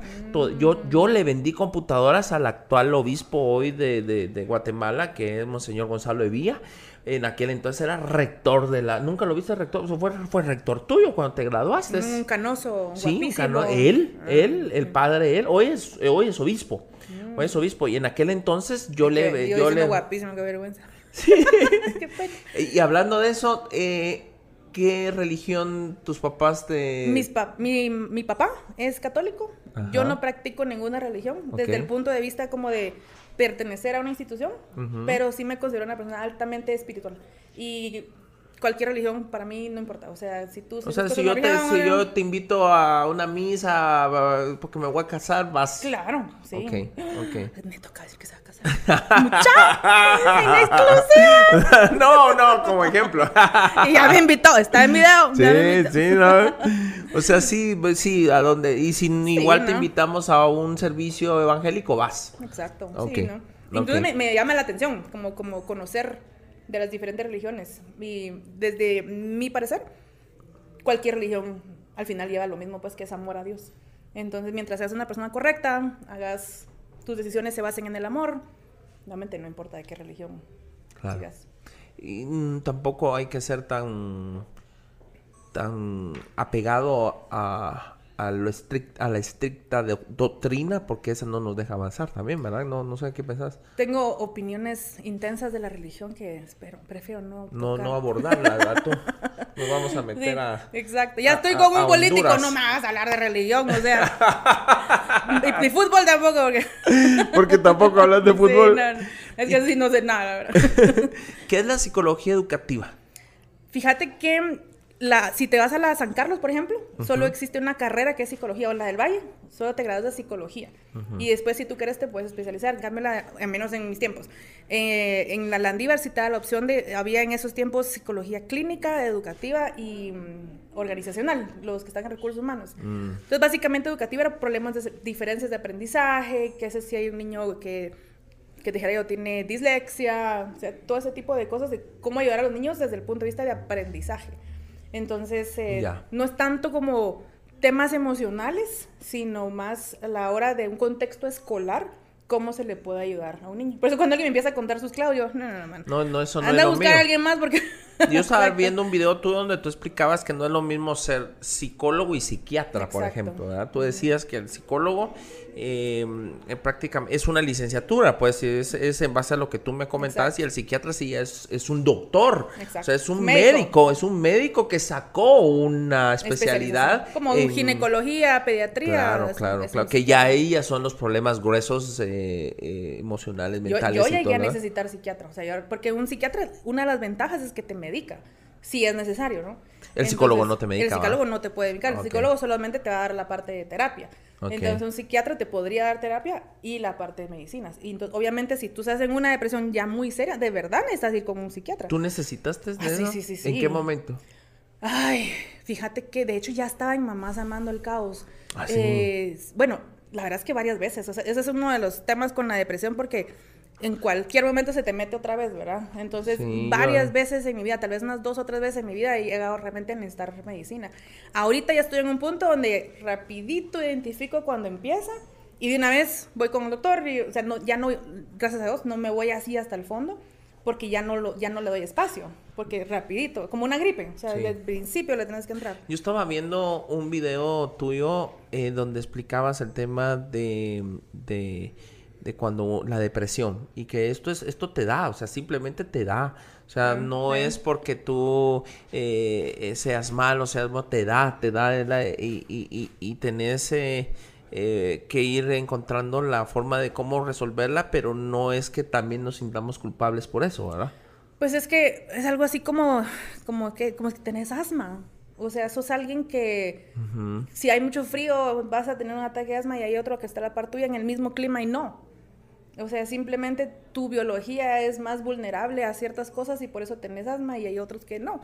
Entonces, simplemente cada cuerpo es diferente y al día de hoy sigue el dilema de si causa, las emociones impactan en la biología y te causan una depresión o la biología fue lo que inició y te impacta las emociones. O sea, creo que honestamente hay un poquito de verdad en los dos, pero, pero solo pasa y es bien normal. Sí, porque Bien, o sea, normal en el sentido de que ocurre mucho. Tú abordabas este tema en un... Eh, eh, lo amarraste muy bien en cuanto a que cuando hablabas tú de la gordura, algo así, y te y todos, todos te hablaban de una, de una, un interrogante que tú nunca te imaginaste y sos feliz. Ah, sí, sí, sí, eso me impresionó. Y sos feliz y te impresionó. Y por eso es que empezaste ese video, porque tú decías, ¿cómo, ¿cómo preguntan eso? Entonces, eh, porque no importa eh, quién eres, ¿por qué? Porque Miss USA, hablabas tú de, de, la chava esta que se suicidó con todo, abogada, que podía ejercer en dos estados, em, eh, con, con pues, hermosa, pues, o sea, eh, atleta y todo, y se mató, se, suicidó, sí, por depresión. Exactamente. Entonces, igual puede tener depresión em, quien sea, alguien así super fitness como alguien no. Y, el tema es... Es como que me em, digas que cáncer solo le puede dar a cierto tipo de personas, o sea, le da a cualquiera. O sea, simplemente le da a niños que no, no, no están fumando, pues, y no, y no están haciendo algo que ahora les haga daño y simplemente les da. O sea, simplemente pasa a veces. Y hay personas que tengamos ese problema y no nos hayamos dado cuenta que, tenemos el problema. Sí. Porque como la depresión, algo así como que, por ejemplo, allá en mi pueblo, así como, déjate huecada. Va, porque pues, o sea, soy de pueblo y, así que, o sea, es, como el bullying, lo, lo manejamos hasta ahora, decimos bullying, va, pero en mi tiempo, aquel lo chingan y, es el mula de la clase, pues, o sea, mula de la clase. ¿va? Yo tenía a mi amigo en, la niñez que decía, pues mula, ¿qué?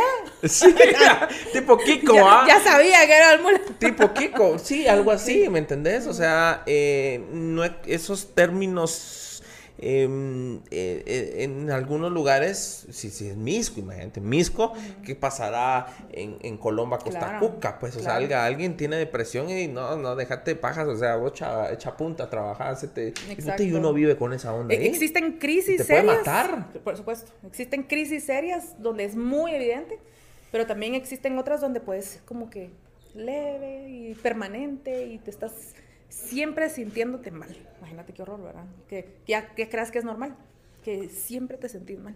Como por ejemplo, en mi caso, yo tengo problemas con la espalda. Y entonces yo normalmente, o sea, normalmente, siempre mantengo como un dolorcito. Y entonces me acuerdo que una vez le dije a un doctor, ¿y cómo le duele? Y yo, ah, como normal. Y se me caen, lo normal es que no duela. Y yo, ¿en serio? O sea, en mi cabeza, yo ni siquiera sabía que lo normal es que no duela, porque mi normal es que siempre esté la molestia. Entonces puede ser que la depresión se te meta así también, así, esté por ahí y se mantenga de manera más continua, más larga. Puede ser por amor, puede ser por diferentes temas. ¿Cómo así por amor? Te, te, deprimís, porque tú decías ahí, no es lo mismo estar triste que deprimido. Ah, bueno, sí, exacto. O sea, sí, mira, deprimido yo como lo explico es con un barranco. Entonces, y la, la palabra que yo usaba que en realidad es un barranco, es una depresión geográfica. Si tú buscas en internet qué es una depresión geográfica, básicamente es un barranco. O sea, tú tienes así como tu terreno. Plano, plano, plano y, de repente hay una depresión geográfica. Entonces, digamos como tus niveles de energía, de entusiasmo, de motivación, están debajo de lo normal. Y puede ser que sea un súper barranco o que tengas un medio barranquito, ¿verdad? Pero al final están abajo de lo normal. Y pues, si es ya mucho tiempo, porque también, por ejemplo, que te dijera yo, eh, te dejó el novio, o sea, de plano vas a estar triste, pues, o sea, de plano vas a estar debajo de lo normal. ¿Y te puede llevar a una depresión? Claro, si ya ah, estás mucho, si ya es mucho tiempo, exacto, si ya es mucho tiempo, si ya te limita la vida, si ya dejaste de comer, si tienes problemas con el sueño, yo eso lo explicaba mucho que el tema de la, de la alimentación y el sueño es lo que primero preguntan los doctores, ¿estás comiendo de más o comiendo de menos? O sea, de lo normal o estás durmiendo de más o durmiendo de menos, porque no es así como que ley, ¿verdad? De que siempre se va a ver igual. No, ni siquiera siempre vas a estar llorando o vas a estar triste. O sea, no siempre la depresión se mira con tristeza, sino a veces simplemente es como que le perdí el interés a la vida. ¿Sabes qué me pasó con mi hija? Ahorita por la pandemia. Ella entró en un cuadro de depresión. Yo me súper asusté porque mi mamá tenía mi abuela tenía depresión, mi mamá tenía depresión, yo tuve depresión. Y entonces de repente mi hija un día me dijo, porque me la pone encerrada. O sea, todos los niños, ¿no? O sea, todos los niños vieron eso. Y un día mi hija me dice, sería mejor estar muerta, ¿verdad? La niña de 8 años. Mm. Mira, me cagué. O sea, realmente cuando mi hija me mm. dijo eso, yo, algo hay que hacer. Ahí es donde empecé a salir, porque dije, ya, que me dé coronavirus no me importa, pero yo no voy a dejar que mi hija siga viviendo así, porque yo sé lo que es eso. O sea, no lo puedo dejar que se me hunda tanto. Entonces, el simple hecho que alguien te diga algo así como, qué hueva la vida. Sí, ahí es donde tenés que... y no está llorando, ¿verdad? Claro, no, es que, esté triste. Solo... Que sería mejor estar muerto, pues, o sea, decís tú, puta, ya ahí, ahí, ahí. Ya, o sea, es el desinterés por la vida. Tal vez sería una como una forma súper resumida de, de, de, como de describir lo que es la depresión. Ok. Y... Solo, perdón, alguien no me regala agua, por favor. No, no, otro trago, no. agua. Siento así, mira. Aquí, aquí a, a, mis patojos les está haciendo. No, no, no, no, no, a ti, sino a que. Yo, me voy, yo voy a llevar las champurradas, las champurradas, todo esto que está aquí, y sin que te des cuenta, me voy a llevar la botella. es que con una mi amiga, su papá estaba muy enfermo, y entonces nos fuimos a la playa con su familia. Y entonces eh, nos llevamos una botella de, tequila. Según nosotras, así como que nos echar los tragos. Uno nos echamos. Y de ahí se quedó en mi casa. ¿Cómo fue ahorita? sí, mira, y de ahí se quedó la botella en mi casa, yo no sé, seis meses. Para futuras Ajá, eh, y de ahí volvió a llegar a mi casa mi amiga vos echemos nosotros. O sea, ahí sigue la botella. O sea, creo que como tres años.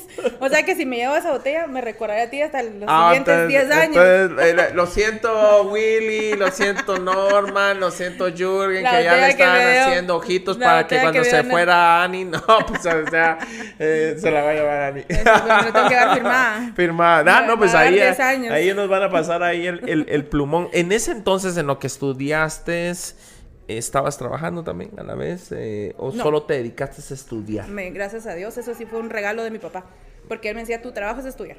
Entonces yo pago lo que tengas que hacer, o sea, la universidad, lo que fuera, y dedícate a estudiar. Pero como yo nunca fui como de parrandera ni nada así, no tenía... No fuiste al reducto ni nada. Eh. Una vez obligada, literal. O sea, pero nunca me gustó ese ambiente. Ah, gracias. Gracias, gracias.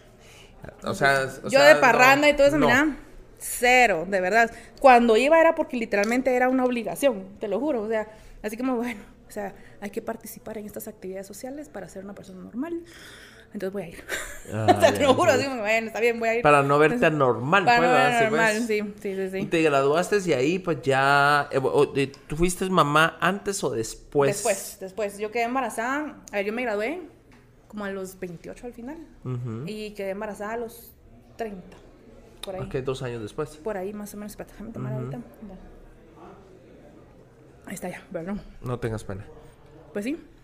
y, o sea, en ese entonces pudiste ejercer, sigues ejerciendo. Siempre en educación. O sea, como te digo, yo realmente nunca trabajé en el tema de, apoyar a niños en, en diferencias de aprendizaje ni nada así, sino que yo siempre trabajé principalmente dando clases. Entonces, ah, daba clases de inglés principalmente y después, gracias a que yo me pasé mi vida entera dando clases de inglés, entré a una editorial. Yo entré a la editorial Santillana y mi trabajo era capacitar maestros. Mira, me encantaba ese trabajo, me súper mega fascinaba. Porque de hecho era mi sueño, era así como mi meta máxima, era que afortunadamente yo había pasado toda esta vida aprendiendo tantas cosas sobre educación entonces yo quería compartirlo con otras personas. O sea, regresamos a lo de de qué manera puedo aportar al mundo, ¿no? Entonces, el, entonces, en mi trabajo ahí era capacitar maestros de inglés. Entonces yo me la pasaba, mira, viajando, porque era básicamente quien usara los libros de la línea editorial de inglés que es, que es Richmond. Eh, yo capacitaba a los maestros en todo el país. Y entonces me la pasaba de, arriba para abajo. De, de, norte a sur y de este a oeste. Incluso El Salvador y Honduras. Entonces, el, ahí fue donde empezó, no, no, no, realmente no es que empezó ahí, pero el tema de la pérdida de miedo a hablar en público, por ejemplo, a modular mi voz, eh, ordenar mis ideas, porque yo todos los días tenía que dar charlas de dos horas.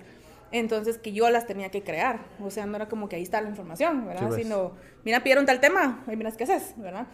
Entonces, ahí en ese trabajo, de verdad fue, de verdad que gracias a Dios por ese trabajo, porque uno, afortunadamente yo tenía una estabilidad económica porque fue justo en ese trabajo donde yo quedé embarazada. Dos, el, me encantaba. O sea, realmente simplemente me encantaba esa parte de, compartir con los maestros, de, enseñarles las cosas que yo sabía. Y casi siempre mi mensaje era que, los niños fueran libres. O sea, no, no, no, necesita, tiene que, las cosas tienen que ser de esta forma, sino lo más importante es que los niños simplemente se comuniquen, que hay amor en la clase entonces yo decía, es una excelente oportunidad para que las ideas que yo tengo, cómo debería ser el mundo, yo la pueda compartir con miles de personas. O sea, quién sabe cuántas miles de personas yo les di charlas. O sea, solo había una donde teníamos, no sé, 900, no sé cuántos maestros. Entonces, imagínate, entonces yo lo miraba como una excelente oportunidad de, o sea, como de dar ese mensaje de, de, que los niños sean libres, de que los niños sean felices, que usted sea feliz, obviamente también había que hacer lo que me pagaban, ¿verdad? Que era enseñarles cosas de los libros, ¿verdad? Pero em, justo ahí fue cuando yo quedé embarazada. Claro. Y la mitad de mi trabajo era capacitar maestros y la otra mitad de mi trabajo era apoyar a los vendedores. Y yo me quedé como, esto me gusta. O sea, realmente esto me gusta. Porque se me hacía muy fácil, se me hacía muy fácil vender entonces a mí me encantaba ir con los, con los vendedores porque al final... De colegio en colegio. De colegio en colegio. Entonces mi trabajo era, yo era como la especialista, la que sabía de producto, porque te lo tienes que saber de punta a punta, ¿verdad? Y entonces mi trabajo era llegar con los ah, directores o coordinadores o quien sea que tomaran las decisiones, escucharlo, ay, pero, escucharlo, saber sus necesidades y decirle, bueno, en base a sus necesidades, esto es lo que le quedaría mejor. Y, y al final le cerraba el trato al, al vendedor, ¿verdad? Entonces, me, ahí fue donde yo conocí el mundo del marketing. Porque yo realmente toda mi vida en educación, ¿verdad? O sea, estudié diseño gráfico, de que todo el mundo me decía de diseño gráfico a psicología educativa, nada que ver. pero, entonces, te sirvió. Pero entonces ahora empiezo a conocer el mundo del marketing, de las ventas, y que mi papá realmente, mi papá es empresario, entonces el mundo de, de, salir, mira qué haces, o sea, yo estaba rodeada de eso, ¿verdad? Y entonces yo así como, oh, aquí puedo mezclar esas dos cosas, o sea, puedo fusionar lo que aprendí de diseño gráfico al final lo que a mí me ayudaba era saber de psicología, o sea, realmente conocer al cliente, ver cómo ayudarlo, porque no se trata solo de decirle cualquier cosa, ¿no? Sino de verdad cómo conectar con el cliente. Y entonces me encantó ese mundo de, del marketing y eh, realmente eso, o sea, ahí sí como que se juntan las, de donde empezamos esta entrevista, al yo tener estas herramientas nuevas para mí, ¿verdad? De, de darme cuenta que esas dos cosas que yo sabía, más lo que yo estaba aprendiendo en este trabajo, y me pasa esto de de, de, lo que sentías por haber tenido a tu hija. Exacto. Entonces fue así como, tengo las herramientas. Claro. O sea, sé diseño gráfico, sé de psicología, sé de redes, o sea, sé de... Voy a hacer algo en el internet. afortunadamente tenía como check, check, check, check, check, ¿verdad? O sea, todo lo que yo necesitaba para poder hacer eso. Y lo más importante, no tenía vergüenza. Claro, que, que, esa es la que te empuja. De verdad. Sí, porque hay que hacerlo, entrémosle y hablemos, ¿verdad? Ese es el ingrediente más importante. Entonces, em, y entonces como te digo, ahí me empecé a meter como el, mundo del marketing digital Y yo hoy me dedico a eso. O sea, realmente yo hoy me dedico al marketing digital. O sea, no me dedico ni a diseño gráfico ni me dedico a psicología educativa, me dedico a marketing digital. Entonces, si no hubiera sido por ese trabajo, si no fuera por mamás amando el caos, yo no conocería este mundo que me absolutamente apasiona. ¿Y el marketing digital eh, con una empresa eh, trabajas a eh, Mamás Amando el Caos al final es un negocio. Ah, claro. Eso que te quería preguntar, ¿cómo, ¿cómo funciona Mamás Amando el Caos? Amando, Fíjate que cuando, cuando empezó mi intención original era que fuera una revista digital. Eso era realmente mi intención original. Que fuera una website con información importante y poner como anuncios, como, como las, frente las páginas que tienen de las noticias, ¿verdad? que tienen la, revista con sus temas, con, con todos los tips, las cosas y, los anunciantes. Exactamente. Iguales acá. Esa era, esa era mi intención. Pero era, era, como una opción como fría, si te pones a pensar, porque era información. Con el tiempo me empecé a dar cuenta que servía más las redes que la website. Hoy ni tengo website. O sea, de verdad. No. Porque las mamás no leían, lo que querían eran videos. Entonces, porque las mamás no tienen tiempo de estar leyendo. Pues. O sea, pero les pasa lo que tú me dijiste. O sea, estoy haciendo otra cosa y estoy oyendo. Sí. ¿verdad? Entonces, eh, y lo otro que fue es como que con el tiempo me fui dando cuenta es, si yo lo digo es diferente. O sea, a que si yo solo lo pongo ahí, o sea, si yo solo lo escribo, a que si sale en mi cara y yo lo digo, tiene un mayor impacto. Claro. Me recuerdo la primera vez que me dijeron, ah, es que tú sos influencer. Ah, no, fue una marca, eh, creo que Simán creo que fue. Así es que, mira, un día son los eh, reporteros y otro día son los influencers. Entonces tú vas a estar en el día del influencer. Yo, ah, vas a saber, ¿qué es influencer? yo no sabía ni qué era eso. Y entonces yo, ah, haciéndome la, la, que sabía. Y, eso es lo que eres. Pues aparte de todo, aparte de psicóloga, aparte de los tips, aparte de todo, eres un influencer. o sea, influyes en, en quien te escucha. Exacto. Entonces ahí me enteré, o sea, me, me, me informaron. O sea, no es como que yo haya empezado con ese objetivo, sino, como te digo, mi objetivo era inicial era hacer una revista. Y en el camino, como te digo, me fui dando cuenta de, ah, esto funciona más o esto no sirve. O sea, solo estoy tirando dinero y esfuerzo y tiempo en hacer material escrito cuando la gente lo quiere son videos. Claro. Lo que me tengo que meter es TikTok, no le he agarrado yo el amor suficiente a TikTok. Tienes, que, tienes que agarrar un patojito. Ay, sí. Que te contrata un patojito que te, que te, que te lo haga. Eh, porque el TikTok es de, es de Windows.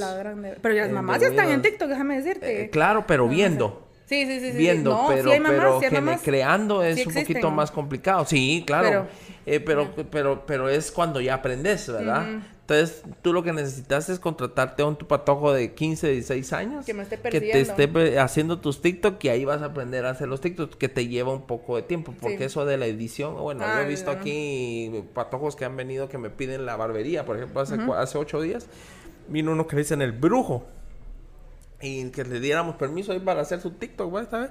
Y en lo que yo estaba haciendo aquí, hicieron el TikTok, lo editaron y todo, ya lo tenían listo. O sea, ¿verdad? En, los que no somos editores nos cuesta un poquito más. Mi sobrino me enseñó a mí a editar. Mi sobrino que en, ese celular. Sí, que en ese entonces tenía 15 años. Me enseñó a usar una herramienta y entonces yo mis videos los edito en una herramienta fuera de. Claro. Yo los edito y de ahí ya los, ya los subo.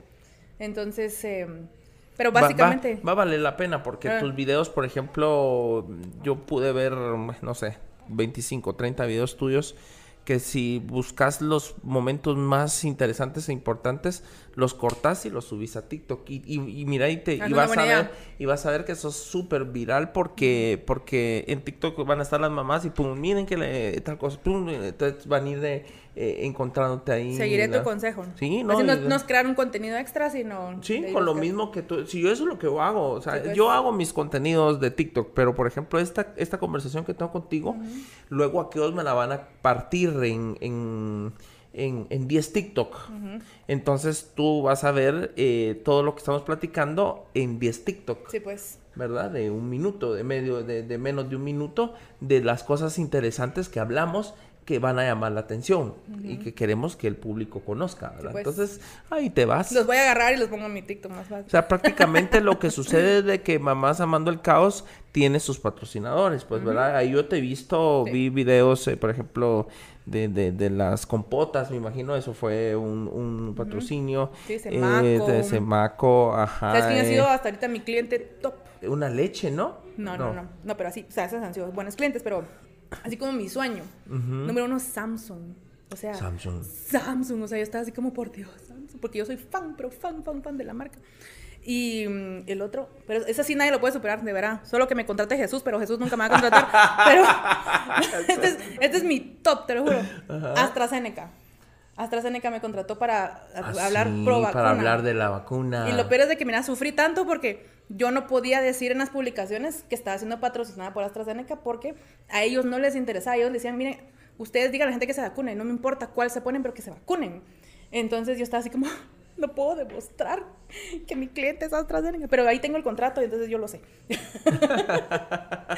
pero es una bendición. o sea, ese, nivel era lo que Era lo que yo te ah, decía, que no es lo mismo tener un millón de, fans. Eh, a tener 120 mil, pero con una interacción súper alta que lo que hace es que las marcas te busquen. Fíjate que algo bien interesante que eh, que me han dicho, es una bendición no estar buena, fíjate, o sea, no estar así, no ser culazo. Porque, de verdad, te lo juro, porque... No, de verdad, es bendición. ¿Por, qué? Porque, mira, pues, muchas marcas me han dicho que cuando las mujeres son muy bonitas y entonces ponen sus fotos así lindas, o sea, obviamente las chavas son bonitas, usualmente las siguen hombres. Entonces, y hombres diciéndoles como, ay, qué guapa estás, o otras cosas que los hombres dicen.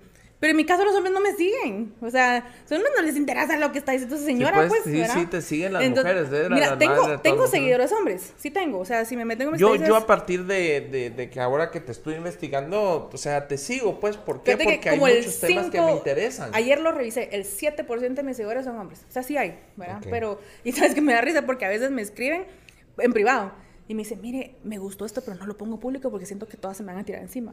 me dan miedo a las mujeres. pero entonces lo interesante es que como me siguen las mujeres, entonces hay marcas que les interesan el target de las mujeres. Entonces les sirve la señora que no la siguen los hombres para chulearla. ¿Me entiendes? Es una bendición.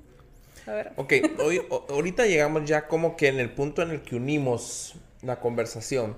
Porque eh, eh, entendemos hoy por qué Ani es como es, explica cómo es, hace los videos como es, porque existe toda una trayectoria que construyó a la Ani que hoy tenemos.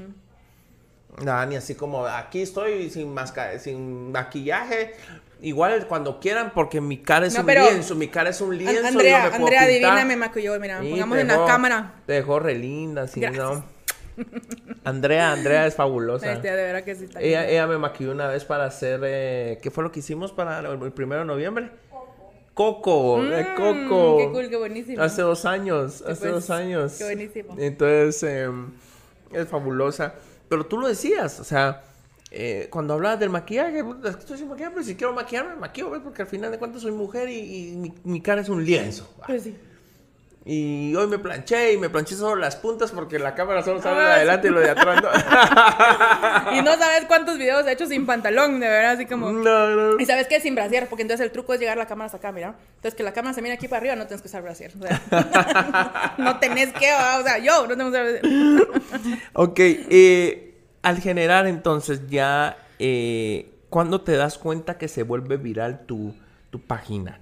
Porque, por ejemplo. Hmm, eh, a mí me, a mí me sucedió, te voy a dar mi, mi, mi ejemplo. Mm, yo, yo empecé como Neto Brand y tenía mis 3000, 2000. Yo empecé primero como perfil hace mucho tiempo. Luego me pasé a fanpage. Eh, subía mis cosas como candidato. como candidato. Como candidato, sí. Eh, ando en Belén, hice esto, miren mi curso de mujeres, porque yo desde candidato ya tenía cursos para la mujer, tenía gimnasios, tenía clases de box, desde, desde que era candidato, desde que yo no era candidato. Y me tenía que mis 100 likes, mis 50, mis 25, mis 30 ahí. ¿En tu perfil personal? En mi perfil personal. Luego yo le digo a mi compañero Israel, le digo, mira, me voy a pasar a fanpage. Entonces todo mi, mi perfil mis, mis amigos se convirtieron en, fans, ¿sí? Y ahora ya era fanpage. El día que mi, que mi página despuntó fue el día que yo como candidato dije, me voy a subir a los buses. Mm. Entonces yo me subí a los buses y, y entonces eh, le digo a, a un mi guardaespaldas, eh, mire, me tomó una foto. Entonces yo subía en el bus, era el primer político que se animaba a subirse un bus y decir, mire, mi nombre es Neto Bram, soy candidato a alcalde. Y vendo estos bombones. algo así, así era, algo, algo así. O sea, yo le copiaba el estilo a los vendedores de buses. Pero mira, eso es el trabajo de hormiguita. ¿De eso sirvió? La falta de pisto, fíjate, la falta de pisto, porque el problema era de que yo estaba compitiendo contra Otto Pérez Leal. Sí, pues. Hijo del presidente. Sí, pues con todo el presupuesto del mundo. Sí, y estaba peleando contra Milker Rivera, que pues. ya había sido alcalde. Sí, pues. Muy conocidos los dos y ellos hacían eventos todos los días en la tarde, así con como mitines, y les llegaban dos mil personas. Y yo decía, ¿qué hago yo? Entonces yo me di cuenta que para, para hablarle a dos mil personas diarias, yo me tenía que subir a 70 buses desde las 10 de la mañana para las 4 de la tarde. Imagínate, hay alguien bueno, hay muchos ahorita que dicen, yo me recuerdo el netillo cuando se subía. La sí, claro, mucha gente, mucho, mucho, mucha gente me vio. Voy a contar como anécdota, así como sí, cuando, cuando, cuando, yo lo vi, yo es cierto, yo lo vi, ¿va? Entonces me, tomaron una foto y la subo a la red, ¡pum! Se fue, pues. A partir de ahí es lo que oyes. Pero sabes qué, o sea, obviamente, de verdad, de verdad, yo creo que tú sos un genio. O sea, te lo digo así, en serio. O sea, en el cómo tú manejas tus redes, ¿sabes qué? Una vez me hicieron un reportaje en Prensa Libre y yo dije, lo, siguiente para mí es salir con Neto. O sea, lo tenía así como arriba de prensa libre, es estar cuenta. Así que mira, otro check, otro check para mí. Qué bueno, gracias. Pero, qué honor, Pensar, pensarlo de esta forma: había un candidato a alcalde que se echaba los guacalazos. Sí. Y no se hizo viral. Sí. O sea, de verdad, yo creo que hay un elemento como de bendición, de, de, que, que Dios, Dios va contigo. o sea, las cosas, si, tienen que ser, van a ser. Funciona, exactamente. O sea, obviamente, de verdad, creo que eso es un genio en cómo manejas tus redes y toda tu publicidad.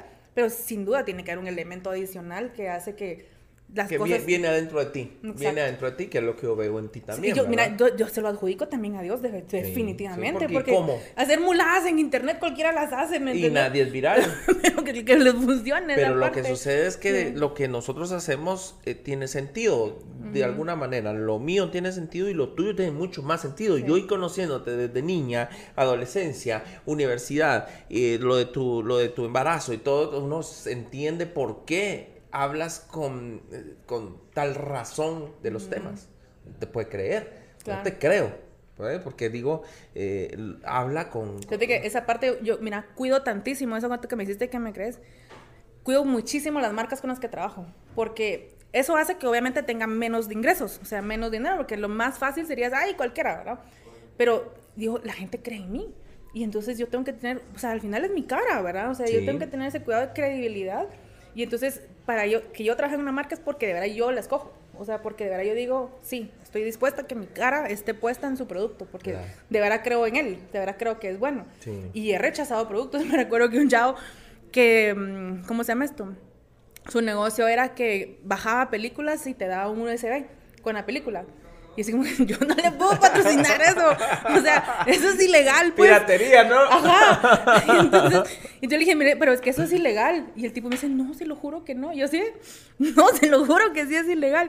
Y entonces, pero él todavía defendiéndose y me decía, pero es que yo miro que todos los demás lo hacen. Sí, todos son ilegales. O sea, no, o sea, no, no, no estoy dispuesta a que mi cara esté con algo que ni sea correcto ni que sea legal, pues, claro, Claro, y que vaya en contra de tus principios y valores. Sí, por supuesto. ¿Verdad? Porque los principios y valores, esos siempre van a estar. Por supuesto. Sí, sí, sí, por supuesto. Ese, tiene que ser. Y creo que tal vez esa es como la estrellita detrás. que, que, como digo, la bendición que viene detrás, que puede, puede ser que hagan mil cosas, pero si no tienes como eso extrita, que de verdad es mágico, hace que las cosas ocurran. Funcionen. de verdad que sí. ¿Cuándo fue ese día entonces que tú dices, wow, que te llamen, vos ya viste tu post, tu post llegó a X cantidad, ya viste, sos viral, tus, tus primeros cinco minutos de fama. Voy a contestar esa pregunta en dos, en dos respuestas. Una, te voy a decir cuál ha sido mi publicación más viral, que no fue la primera, y la otra es cuál fue la primera vez. La publicación más viral fue de tu pelea. ¿En serio? Yo también te hice memes. ¿En serio? Qué vergüenza. ¿En serio? Sí, esa ha sido, llegó a no sé cuántos millones. pero, pero no fue ese video, sino fue otro video donde estaba el tres quieres que se le hacían así. Lo puse en cámara lenta y entonces todo bailaba, pero no, ahí lo puedes encontrar, así que. Por, por tu culpa, por tu culpa. Eh, fíjate que Quiebres es mi, mi brother, brother, brother, brother, brother, ¿verdad? Es, es muy amigo mío y yo lo quiero mucho. Y, y, pero aquel le traumó lo de las chiches. Es que mira. Porque todo el mundo lo chingó con eso. Mira, yo, yo hice un video, mira, me tomé la molestia, o sea, saqué un video, lo edité, lo puse en cámara lenta y así se hacían, ¿verdad? Y entonces yo le decía a las mujeres, mucha, si este tipo las tiene así y pijació a Neto Brand, ustedes que les quedaron así después de dar mamar, pueden hacer lo que quieran. era motivacional. que yo no me estaba burlando, era motivacional. Y bueno, y se hizo viral. Entonces esa es la, la respuesta cuál ha sido mi más viral. Pero la primera vez fue, vi una campaña que hicieron en Argentina en unos, uh, en unos fue un restaurante en Argentina donde pusieron un, un, pizarroncito como lo ponen los restaurantes en Antigua. Ah, sí. Y entonces en el pizarroncito decía que, no me recuerdo la frase, pero la, la, idea era que si estás, a las mamás, que si estás dando de mamar, entra aquí a este restaurante a, ah, a, dar de mamar y te vamos a regalar un té. No me, no me recuerdo la frase, la verdad, pero era, era más resumida. Y dije, qué buena idea, lo voy a, voy a promoverlo aquí en Guatemala. Y entonces lo publiqué y dije, se lo puse, ¿verdad? Mucha, si algún restaurante se anima a poner esto en su restaurante como política oficial, yo les hago publicidad gratis.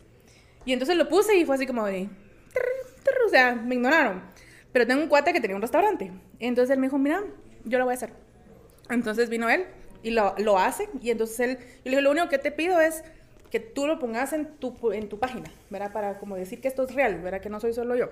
Entonces, cuando tú lo publicas, me das el arte y entonces que está en tu página y yo también lo voy a publicar. Y mira, lo publiqué y entonces empezaron a sumarse más y empezaron a sumarse más. Entonces yo estaba así como, qué emoción, ¿verdad? Porque realmente, o sea, no era algo que me representara dinero, porque no fue nada. Claro, claro, era, era, un tema más que todo que en ese momento, porque se dio muchos que no querían dejar que le, dieran uno de mamar a sus bebés en cualquier lugar. Exacto. Entonces al final conseguí que varios restaurantes se apuntaran y esa vez hasta me hicieron reportaje en la revista Crónica. Entonces, esa fue la primera vez. Esa fue la primera vez, como, que la, la, primera vez que la gente se enteró que, que, yo existía. Y ahí tenía, tenía tal vez como un año de existir. Más o menos. De existir de la página. De existir de la página, sí. Entonces... Con esto tenés, hoy sí hablemos de la socia, tenés, tenés, a alguien que te ayuda en temas administrativos, en temas, o sea, tú eres la, la nosotros le llamamos en, en, esto la creadora del contenido, eres tú. Exacto. Y tenés gente atrás que es la que te ayuda Todo lo que me da hueva. A, exacto, que a, a, todos, a todos los que creamos, a todos los que creamos contenido nos da hueva. Pero ella, es al, ella es al revés. Pero es importante. Ella es al revés, ella es feliz haciendo todo lo de la conta. Y no, no, la, no la pones en una cámara, pues Dios jamás. Me O le vamos a hacer un arte y se pasa ahí tres horas, ¿verdad? Pero fíjate que cuando recién empecé, estaba trabajando con esta amiga, esta que te digo que fue la primera que yo llamé y le dije, hagamos esto. Y con ella estuvimos más o menos como un año y después ella me dijo, mira vos, esto no es para mí, o sea, este mundo no es para mí. Y entonces ahí contraté a una chica que me estaba ayudando como, como, como de secretaria más o menos. Y después Ileana, que es, eh, que es mi socia actual, ella era la asistente de mi ex jefe. Entonces realmente yo ya había trabajado con ella. Y entonces, ¿Ahí en Santillana? Ahí en Santillana, exactamente. Y la tipa, como te digo, es pilísimas, o sea, todo lo que yo no soy, o sea, ordenada, estructurada, o sea, no se le escapa nada, la agenda en su lugar, sabe de contabilidad, todo lo que yo no puedo hacer, ¿verdad? Mira, mi papá dice, tú tienes que contratar a alguien para hacer lo que no puede ser o lo que te da hueva hacer. Claro. Y ella hacía las dos cosas. Mientras tú, mientras tú Haces lo que sos bueno. exacto. Tenés, que hacer lo que para lo que eres buena y no perder el tiempo en otras cosas. Exacto. La cosa es que la despidieron de donde ella estaba y yo así como, mano, te venís conmigo.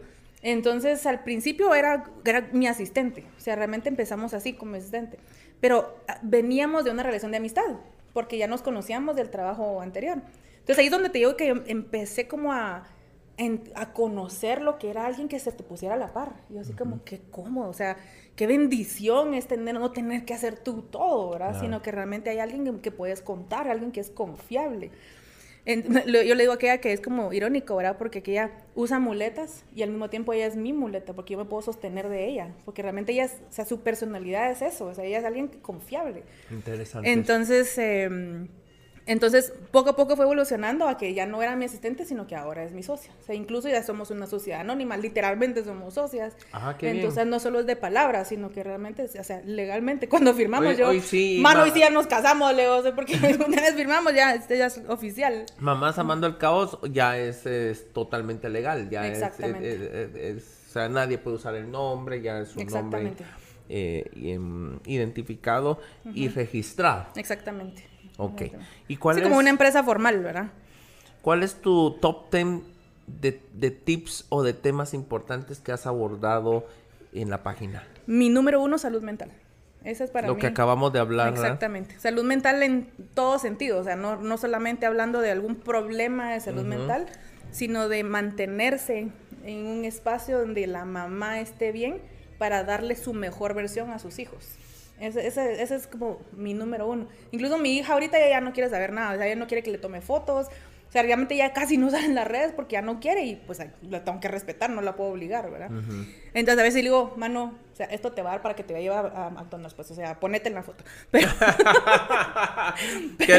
¿Quieres, tu hamburguesa eh, sí, salir? No, y cada vez que hacemos yo, vos, esto, esto salió de lo que nos pagaron. Ah.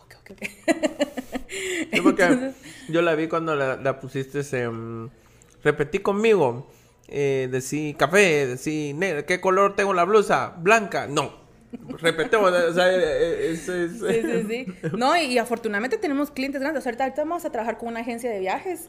Eh, me voy a Miami dentro de un par de semanas. por la o sea, es una, de verdad es una bendición. Qué exitosa. Entonces, gracias a Dios. La verdad es que es, es una bendición, en serio que sí. Entonces, por eso yo digo que a mi hija así como, te están dando un viaje a Miami, pues, ¿verdad? O sea, tenés que salir.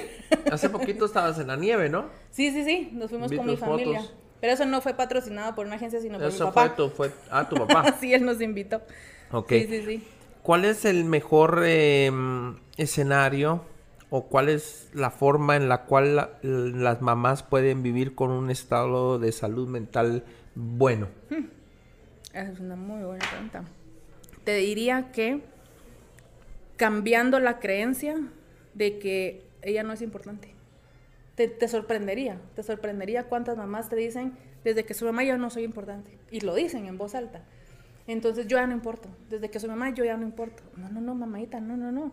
O sea, si tú no estás bien, tu hijo no va a estar bien. O sea, esa creencia la, venimos trayendo de quién sabe cuántas generaciones atrás, que alguien nos las dijo y como por osmos solo automáticamente la, la incorporamos. Y hasta se sienten culpables si hacen algo por ellas mismas. Entonces, de verdad, esa es la parte donde yo te digo que para mí fue como un shock, como de alguna especie, como shock cultural, de vivir en un mundo de hombres, ¿verdad? Con amigos hombres principalmente, a ver a tanta mujer y yo decía, ¿por qué piensan esas cosas? Y ese te diría que es la, la, creencia más limitante que tienen las mamás. Y hay mamás que, que creen en eso eh, siendo mamás solteras me atrevo a decir que el 99% de las mamás piensan eso. ¿Y, con esposo?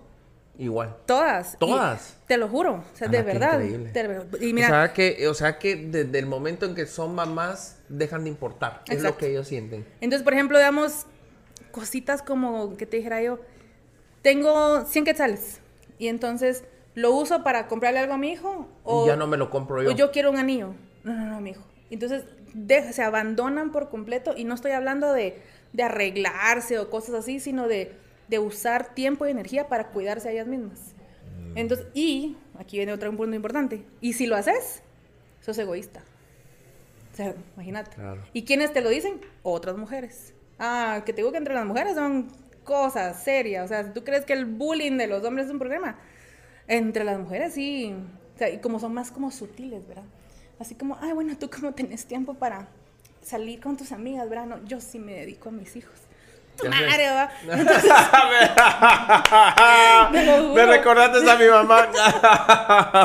o sea, son así como. sea, así. Venenositas, ¿verdad? Entonces, pero, o sea, es. Te hacen sentir mala madre, pues. Si tú te cuidas a ti misma, sos mala mamá. Imagínate. Es impresionante.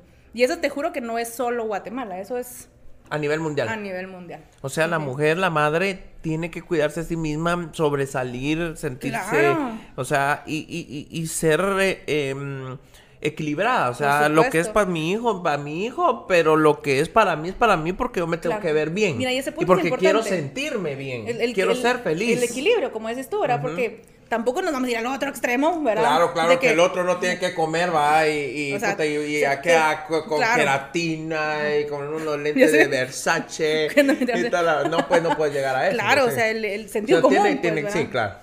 Pero sí, o sea, esa te diría que es la, la, creencia que a mí más me impresiona y en la que más me interesa impactar.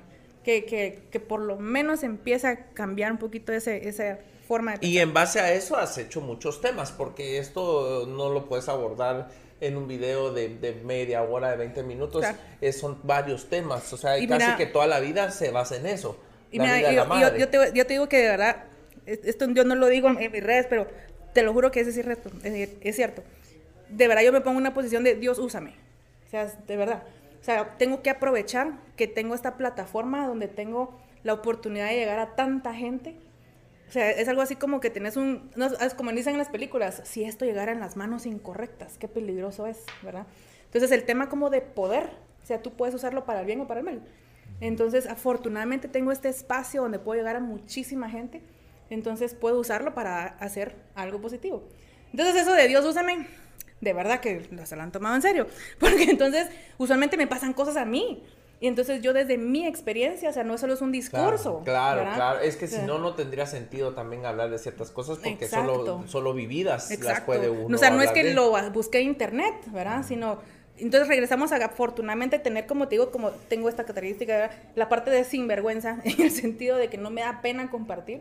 Entonces, yo te juro, me he quebrado en, en videos, he sido mucha, he metido las patas en esto, o sea, cosas terribles que me han pasado las comparto, errores que he cometido las comparto. Entonces, esa parte creo que tiene muchísima más uh, eh, impacto en, en, solamente dar un discurso, de, la parte de que me conozcan, de de, sabes que a ti te pasa lo mismo, o sea, de verdad por eso yo de verdad te admiro tanto porque te tiran, te hacen aquí y te levantas y lo vuelves a hacer. Entonces creo que esa parte mía, de afortunadamente esa fuerza que, que yo tengo y que me hacen aquí, me hacen allá, me pasan mil cosas y ahí está yo otra vez, eso es lo que creo que de verdad pone un ejemplo de cierta manera. No te voy a decir que yo soy ni perfecta ni que ya tengo mi vida resuelta porque definitivamente no, pero tal vez el punto es, no es que yo diga, ay, como yo ya hice todo esto, ya te puedo decir, sino, no, mira, sabes que yo todavía soy un trabajo en progreso, yo todavía me faltan muchísimas cosas de componer en mí misma, pero te lo estoy compartiendo, te estoy compartiendo mi proceso, mis metidas de pata en el camino.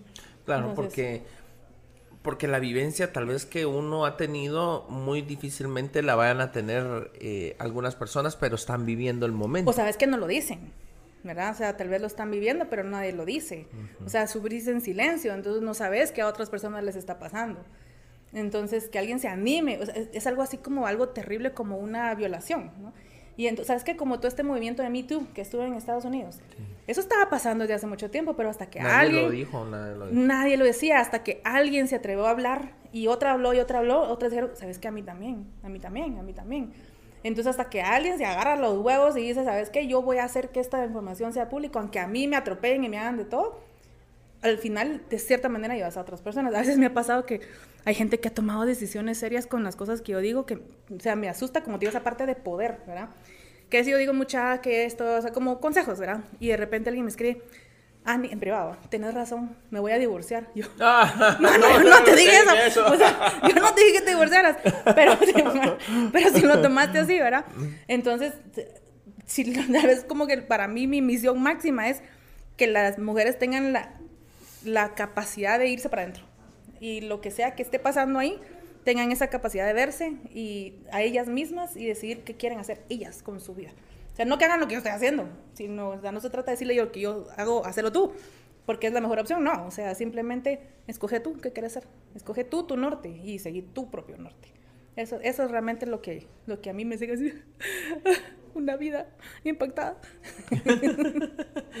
sí, y ahora, por ejemplo, yo creo que las mujeres están en, un momento eh, como el que tú dices, y de repente pues se van al Facebook y encuentran que alguien compartió algo de, de mamás eh, amando el caos y, te escuchan y dicen, no, pues tiene razón, pues. Porque ya hablaron, ya hablaron con el padre, ya hablaron con el pastor, ya hablaron con, con, con la amiga y nadie, y, y, de repente escucharon a alguien que por que Dios la usó, como tú decís, en base a a que no tiene miedo de decir yo lo viví. ¿Sabes hasta y podemos hacer esto. ¿Sabes que hasta acabo de hacer unas historias de, lo, de Tinder? Porque viste que ahorita hay un documental. Sí, del estafador de del Tinder. A mí casi me pasa.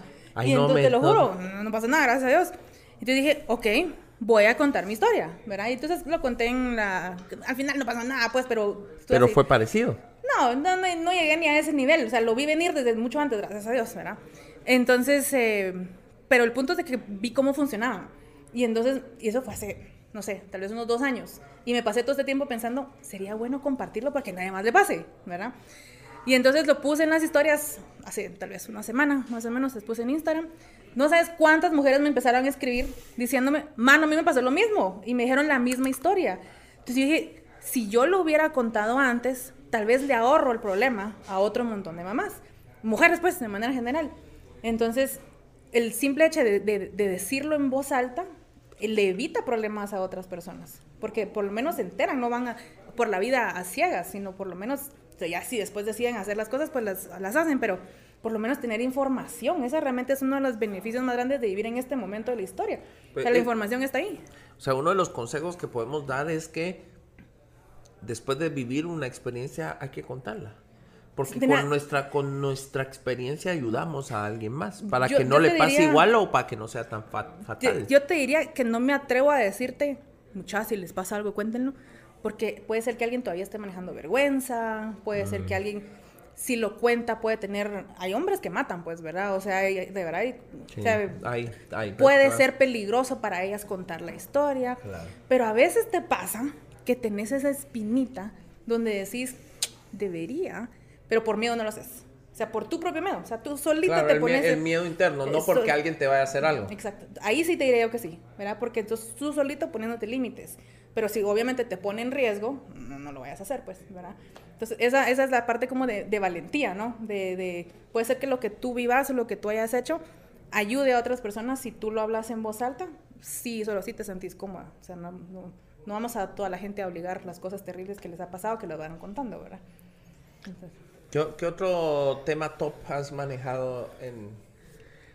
A ver, salud mental. Mm, el tema de mi peso realmente es del tamaño de mi cuerpo. Fíjate que esas, regresemos a lo de mi familia, ¿verdad? Claro. Nunca fue un problema, o sea, digamos como que no era algo como que me lo resaltaran, ¿verdad? Sino simplemente yo era yo. ¿Cómo, entonces, ¿Cómo eras cuando eras adolescente? Desde niña, o sea, mi mamá dice que cuando yo era bebé me tenía que abrir así, mira los codos para lavarme, o sea, eso sí es algo, yo no es así como que te diga yo de niña era flaca y después algo me pasó y engordé, no, o sea, ah, mi vida entera, ¿verdad? Y entonces no, no me limita. O sea, no es algo como que yo tenga en mi cabeza de, ay, no puedo salir, no puedo hacer tal cosa. O sea, yo mismo haga chistes de eso. O sea, entra aquí y me sale por acá, ¿verdad? Entonces, una vez hice, y bueno, ese es por supuesto el tema número uno de bullying, ¿verdad? De que la gente usa para, para ¿cómo se llama esto? En niños, en genio. No, a mí, me refiero a mí, ¿verdad? Entonces, lo más chistoso, vi el video que le hiciste en la entrevista de, de Aldo Dávila.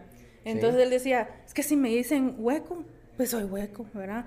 O sea, ¿qué otra cosa dijo él? Si me dicen puto, pues sí, puto, entonces ¿qué me van a decir? o sea, ajá, ya, ya, sos idoso, idoso, se dice. Pues sí. Entonces me hace cuando la gente me dice, gorda, yo, puta, no. ¿En serio? Qué cara la que hiciste. O sea, yo todo este tiempo comprando ropa talla small. ¿En serio?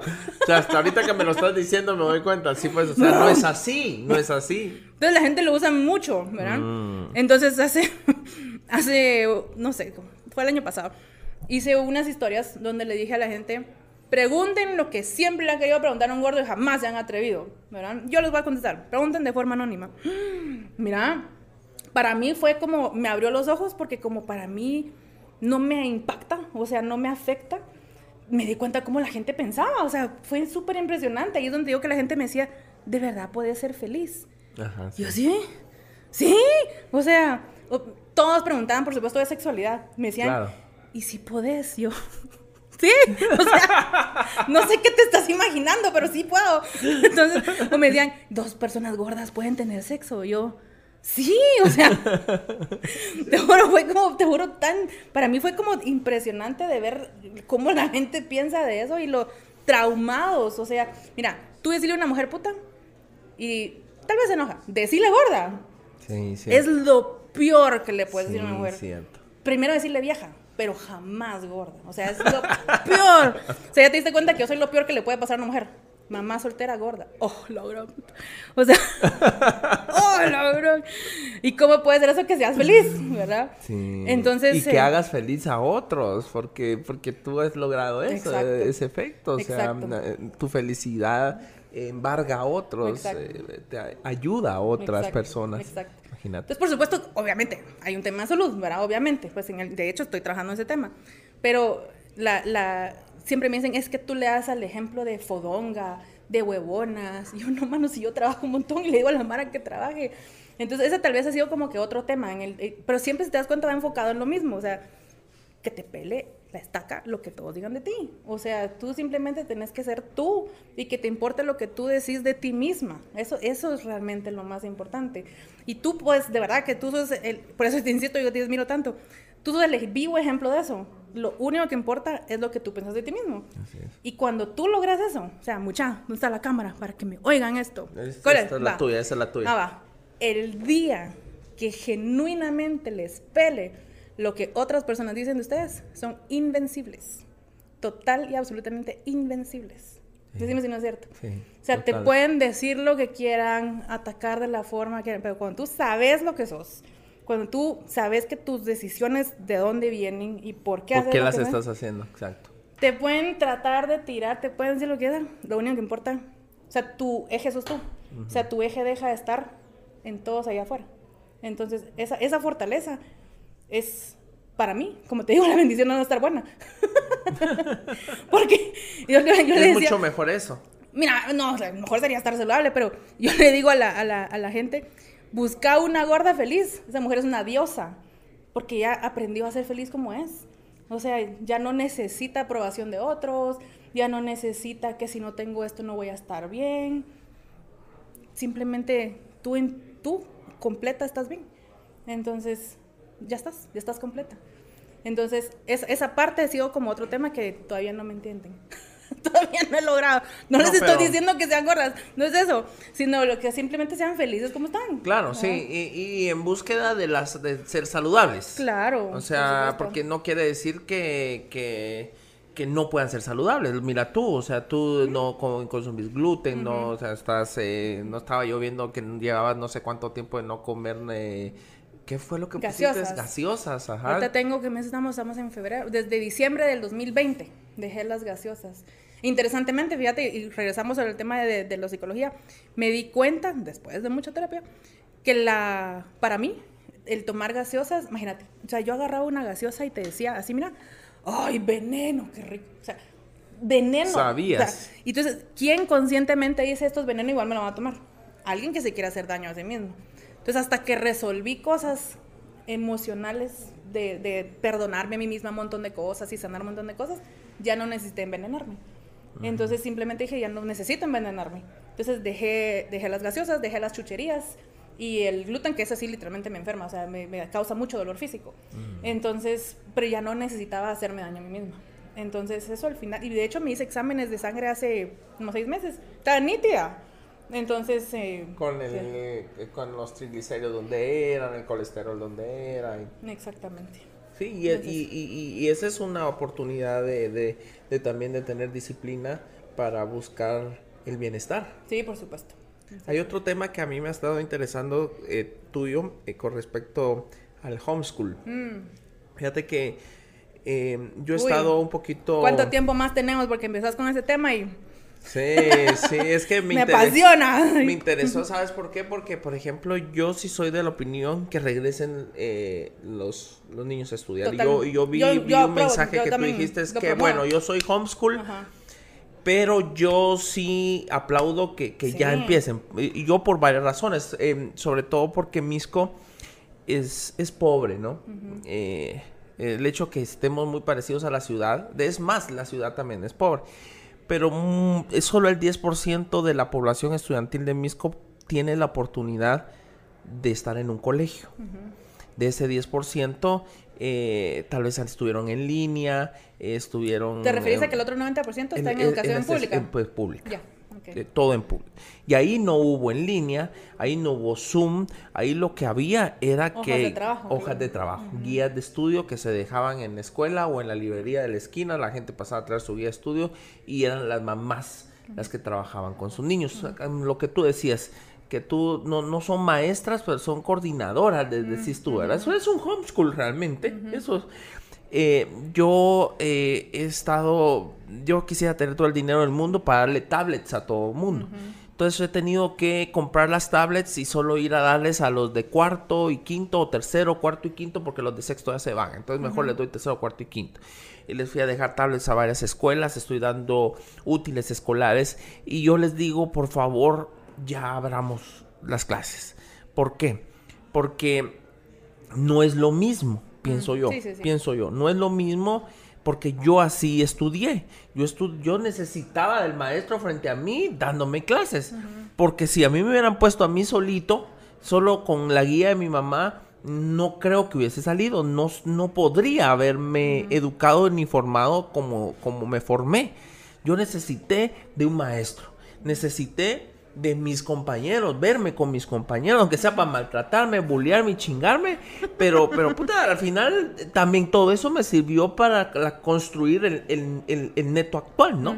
Entonces, eh, necesitamos ir a las clases, porque hoy por hoy, incluso para dar chance. Dicen, eh, vamos a contratar secretarias, vamos a contratar, pero miren, solo graduados del año 2019, 2020, 2021. No, porque no, porque no, no, acaso recibieron clases. Entonces los empresarios piensan que no estás preparado. Sí, pues, wow, eso no me la sabía. Fíjate, muchos no, no le dan empleo a los graduandos dejemos de la clase de, de, de, educación media, hablemos de abogados, ingenieros, eh, médicos. yo tengo una amiga que es arquitecta y da clases en la universidad y como la friego. Le mando memes de decir tus alumnos cómo están saliendo, eh, con las grasas y todas torcidas. Sí, exactamente. Imagínate un abogado que haya recibido el 2020 al 2021 en línea.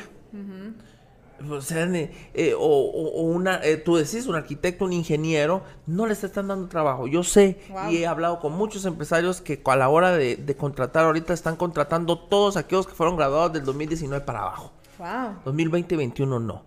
Entonces, eh, es necesario ya ir a las clases.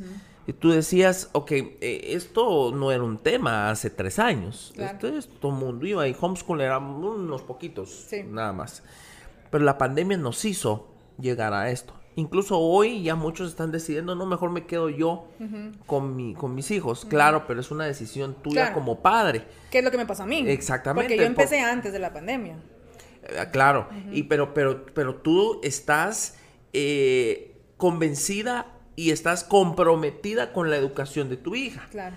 Eh, tú lo decías en un video, bueno, todos los días nosotros empezamos a las 10, pero mañana yo tengo que hacer algo, lo hacemos a las 2, y si no lo hacemos a las 3, y si no un día no estudiamos, pues al día siguiente o a la semana siguiente tenemos que meterle más tiempo para poder avanzar lo que no avanzamos en la semana. Pero soy yo la coordinadora de los estudios de mi hija. Pero si yo, en lugar de estarle dando clases o ayudando a mi hija, guiándola, estoy metida en otra cosa que no debería de hacer, entonces ahí está el problema. Mejor la mandamos a estudiar presencial. Sí, y ni siquiera estamos hablando de que sea porque no le interesa, sino si tienen que trabajar el día entero. O sea, ¿quién lo va a hacer, no? Sí. Pues mira. Hablemos de eso. Eh, ok. Primero que todo, no es lo mismo homeschool que educación en línea. O sea, lo, lo que, lo que ocurrió en, pandemia no es homeschool. Sí.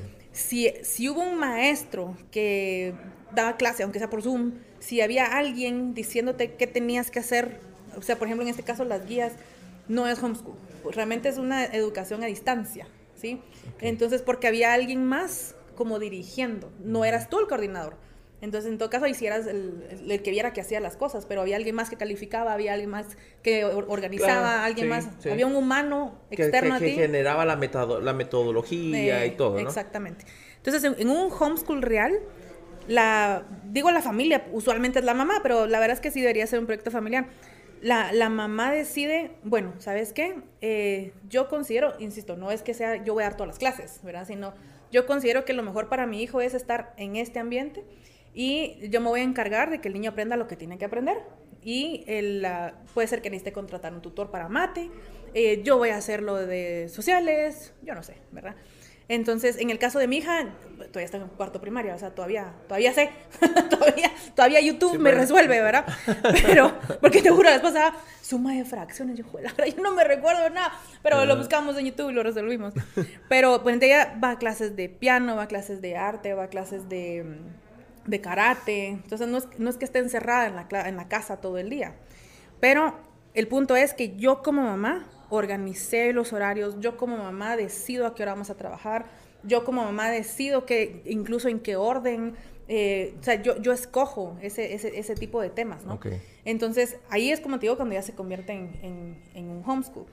Y no le funciona a todos. O sea, yo, mira, eso yo siempre soy clarísima porque me han acusado eso, ¿verdad? De como que si yo estuviera como un culto, ¿verdad? Tratando de adoctrinar a la gente. Yo, no, mano, o sea, yo simplemente te estoy explicando que esta opción también es válida en Guatemala, en nuestro país, también lo, lo, certifica. Y si a ti te llama la atención, quiero que sepas, ¿verdad? Que, que, esto existe. Entonces, y hay niños que el homeschooling de verdad no les funciona porque ellos son niños muy sociables y necesitan estar con más personas. Eh, o, les o la mamá y el niño empiezan a pelearse. Sí, también. Entonces, al final está dañando su relación familiar. Y hay otros niños donde de verdad en el colegio no es su mejor ambiente. Que de hecho le pasó a mi hija. O sea, mi hija estaba diciendo, ya no quiero ir, ya me aburrí. Y ella estaba en un colegio precioso, un colegio divino. Entonces, que de hecho yo siempre lo recomiendo. Y cuando me dicen, ¿por qué la sacaste? No me recomendó algo. Yo, no, el colegio es preciosísimo. Pero ella simplemente como que, no sé, algo no le cuajaba. Entonces, ahora cuando no quiere trabajar, yo, mamón, si no trabajas, te voy a tener que mandar al colegio. No, no, no, no, no. no. Entonces, esa es la, amenaza, ¿verdad?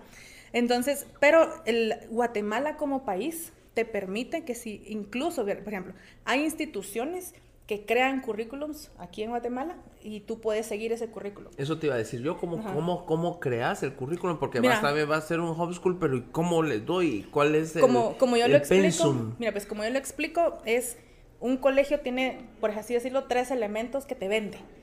Uno es una institución física, un lugar físico, en donde hay clases, donde hay pizarrones, donde hay una cancha de básquet, donde, hay, escritorios, baños. Exacto, o sea, hay un, lugar físico. El otro elemento es maestros, o sea, facilitadores que van a agarrar la información y se la van a facilitar a los niños, se los van a explicar, les van a organizar, van a decir qué día esto, qué tarea aquí, lo que fuera. O sea, tienes lugar físico y un humano que te está dando la información. Y lo otro es un currículum. ¿sí? O sea, el, currículum es qué materias en este, caso, en este colegio reciben robótica, en este colegio tienen food, en este colegio deciden que tienen alemán, y no fuera, ¿verdad? Entonces, el currículum que sí tenemos como país una base, ¿verdad? El currículum nacional base, pero cada colegio puede escoger si le mete extras o cosas así. Entonces tenés el lugar físico, los maestros y el currículum. Entonces, cuando tú haces homeschool, básicamente tú estás diciendo, yo igual necesito los tres elementos, ¿no? Entonces, lo que es que el lugar físico ya no va a ser el colegio. Es tu casa. No necesariamente, puede ser que sea tu casa o puede ser que sea el parque, puede ser que fue que te fuiste a Petén para aprender de los mayas. Sí, pues, o sea, razón, sí, no necesariamente, que ese es uno de los mitos, ¿verdad? Yo siempre le digo a la gente, no debería llamarse homeschool, porque homeschool es la que estás encerrado en tu casa, que es lo que pasó ahorita. Sí. O sea, realmente es una educación individualizada, realmente es eso, ¿sí?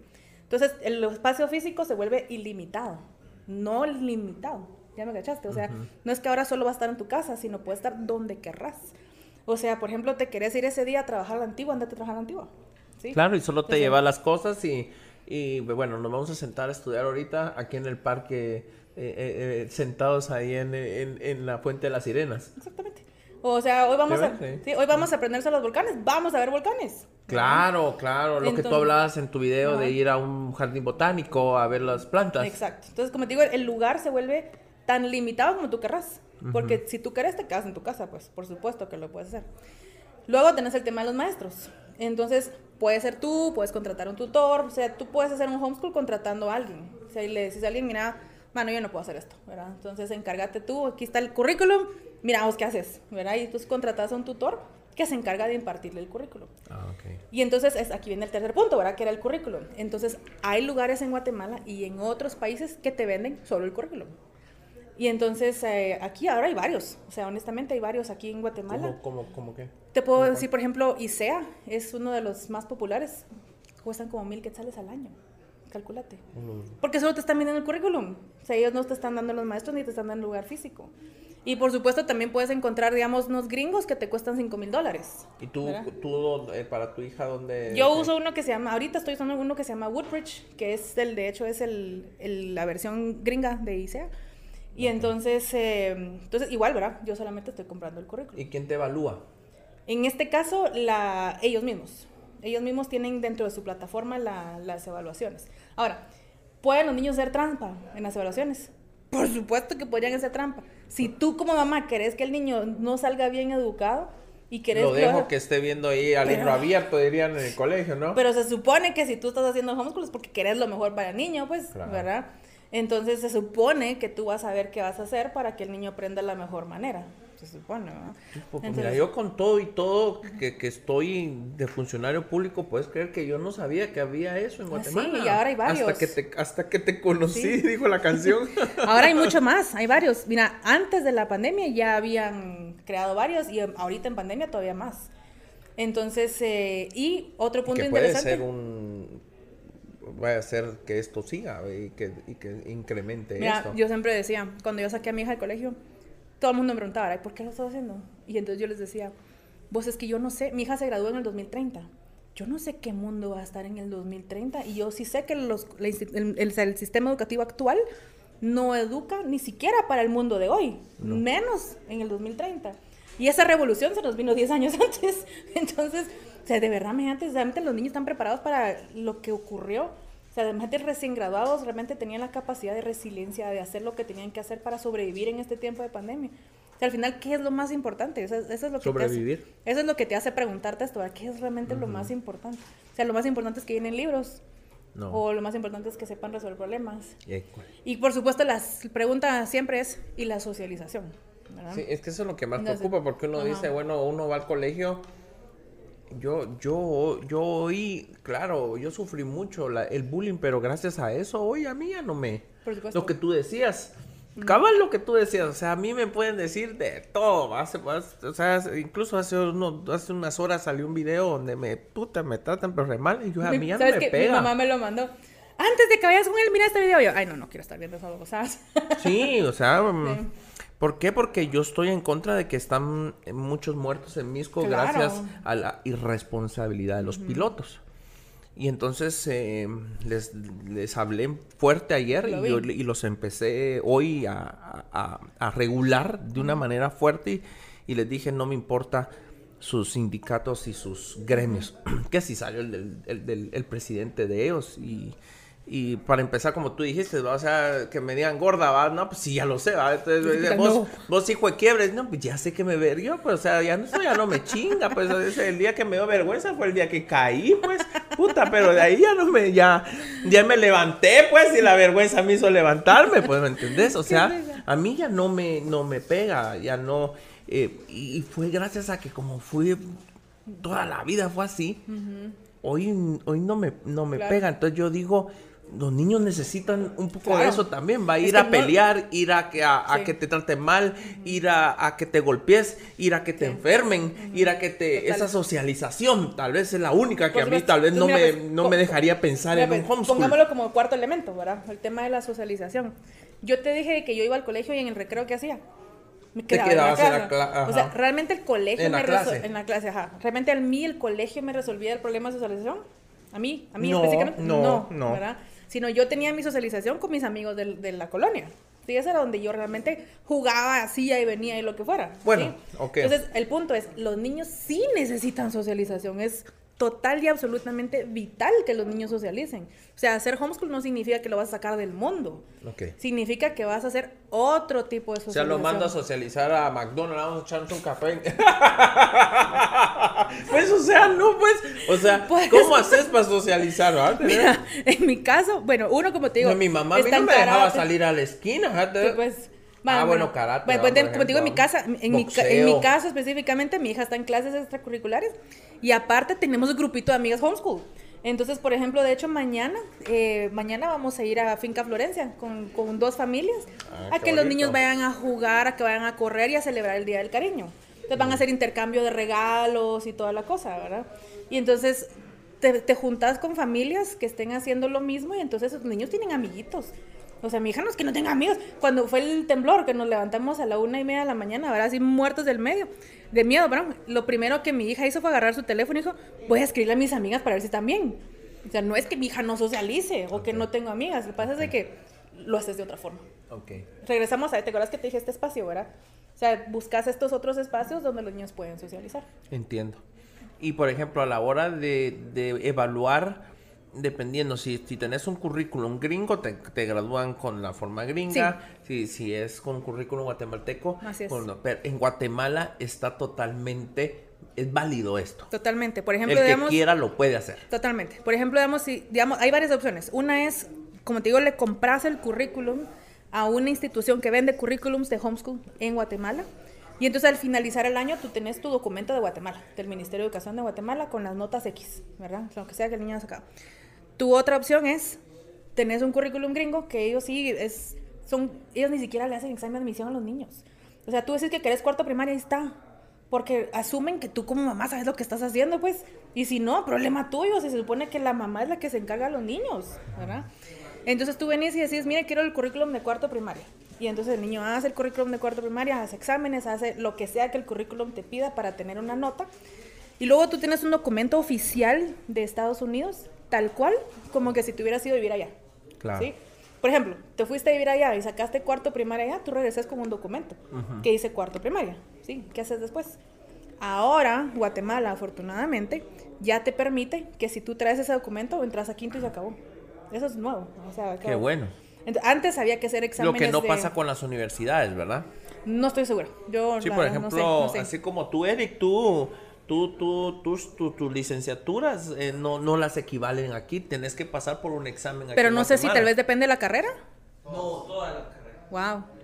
Fíjate. O sea, en el tema universitario. Sí, pues. En el tema, gracias a Dios, en el tema eh, educación media, pues sí se puede, pues. Todo. antes, mira, pues antes, antes, antes, antes era, va, tú venís con tu documento oficial de cualquier parte del mundo, que sacaste cuarto primaria. No me importa, usted igual tiene que hacer exámenes para ver si sabe lo de cuarto primaria para entrar a quinto. Eso era antes. Entonces mirás a los pobres muchachitos estudiando todo lo de cuarto primaria para poder tener su documento ya de Guatemala y así ya pueden entrar a quinto. Eso te estoy diciendo que es cerca, tal vez hace 80, 90. Menos, como todavía 10 años para atrás. Va, después ya evolucionó a que tú veniste con tu documento de cuarto primaria y puedes ahora solo homologarlo. ¿Sí? Entonces te vas al Ministerio de Educación y dices, mira, aquí tengo mi documento, es un documento real de, de, otro país. Entonces haces el trámite, bla, bla, bla, bla, bla, bla, bla, bla, bla, y ya puede entrar a quinto primaria. Ahora ya ni siquiera eso. Bendición de la pandemia traes tu documento de cuarto primaria, entra quinto y se acabó. la gran, pues, entonces, entonces la, la, ventaja de ese currículum gringo es, igual te lo valen, pues. Mi sobrino, él está ahorita en segundo año de la U y él se graduó así. O sea, él se graduó aquí en Guatemala con un currículum gringo y está estudiando en la universidad. O sea, no es que no, no los acepten en las universidades, ¿verdad? Entonces, incluso tienen otras, eh, él, él específicamente iba a una institución homeschool. Fíjate, eso es otro concepto interesante, porque este es un lugar físico, a ver, regresamos a los tres elementos, ¿verdad? Entonces, es un lugar físico donde tiene maestros, pero los maestros no dan clases, sino que los maestros solo miran que estén trabajando su, su currículum. Y entonces tienen, te haces como shopping de currículums, ellos te dan cinco opciones. Entonces tú, lo, tú decís, yo quiero este, o no, sabes que yo prefiero este. Entonces tenés a cinco niños en una clase, cada haciendo un currículo diferente. Y esta solo está viendo que trabajen, ¿verdad? Entonces él iba a un lugar así y así se graduó. Y entonces, y él entró a la U y ya. Se hizo, su examen de admisión, entregó su documento que se graduó como si hubiera estudiado en Estados Unidos y ya. ¿Y para buscar trabajo? Por ejemplo, si te gradúas homeschool de bachillerato, de, hay de perito, hay todo eso, ¿no?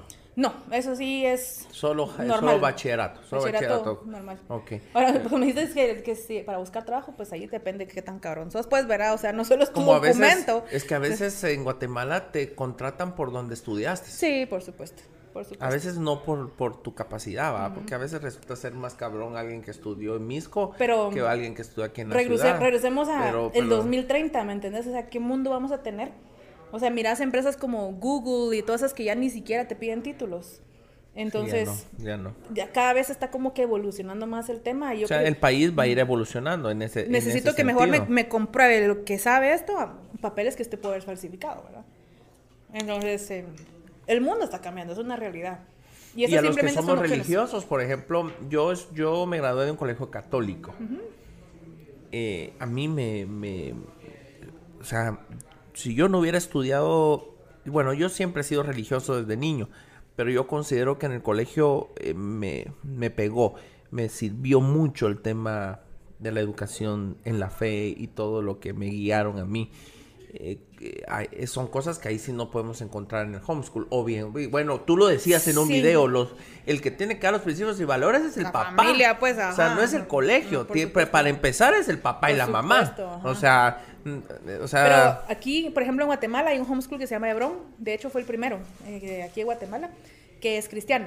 Ah, y entonces el currículum... Lleva algo cristiano. Sí, todo. O sea, mate es dos discípulos más dos discípulos. ¿Cuántos discípulos son? ¿Verdad? O sea, las planas son versículos. O sea, o sea pero, pero ahí viene la parte, ahí viene la parte interesante. Digamos, tú no sos religioso y tú haces ese currículum, va a hacer que el niño sea religioso. O sea, si tú como papá no sos religioso y el niño hace ese currículum, el niño va a ser religioso. No.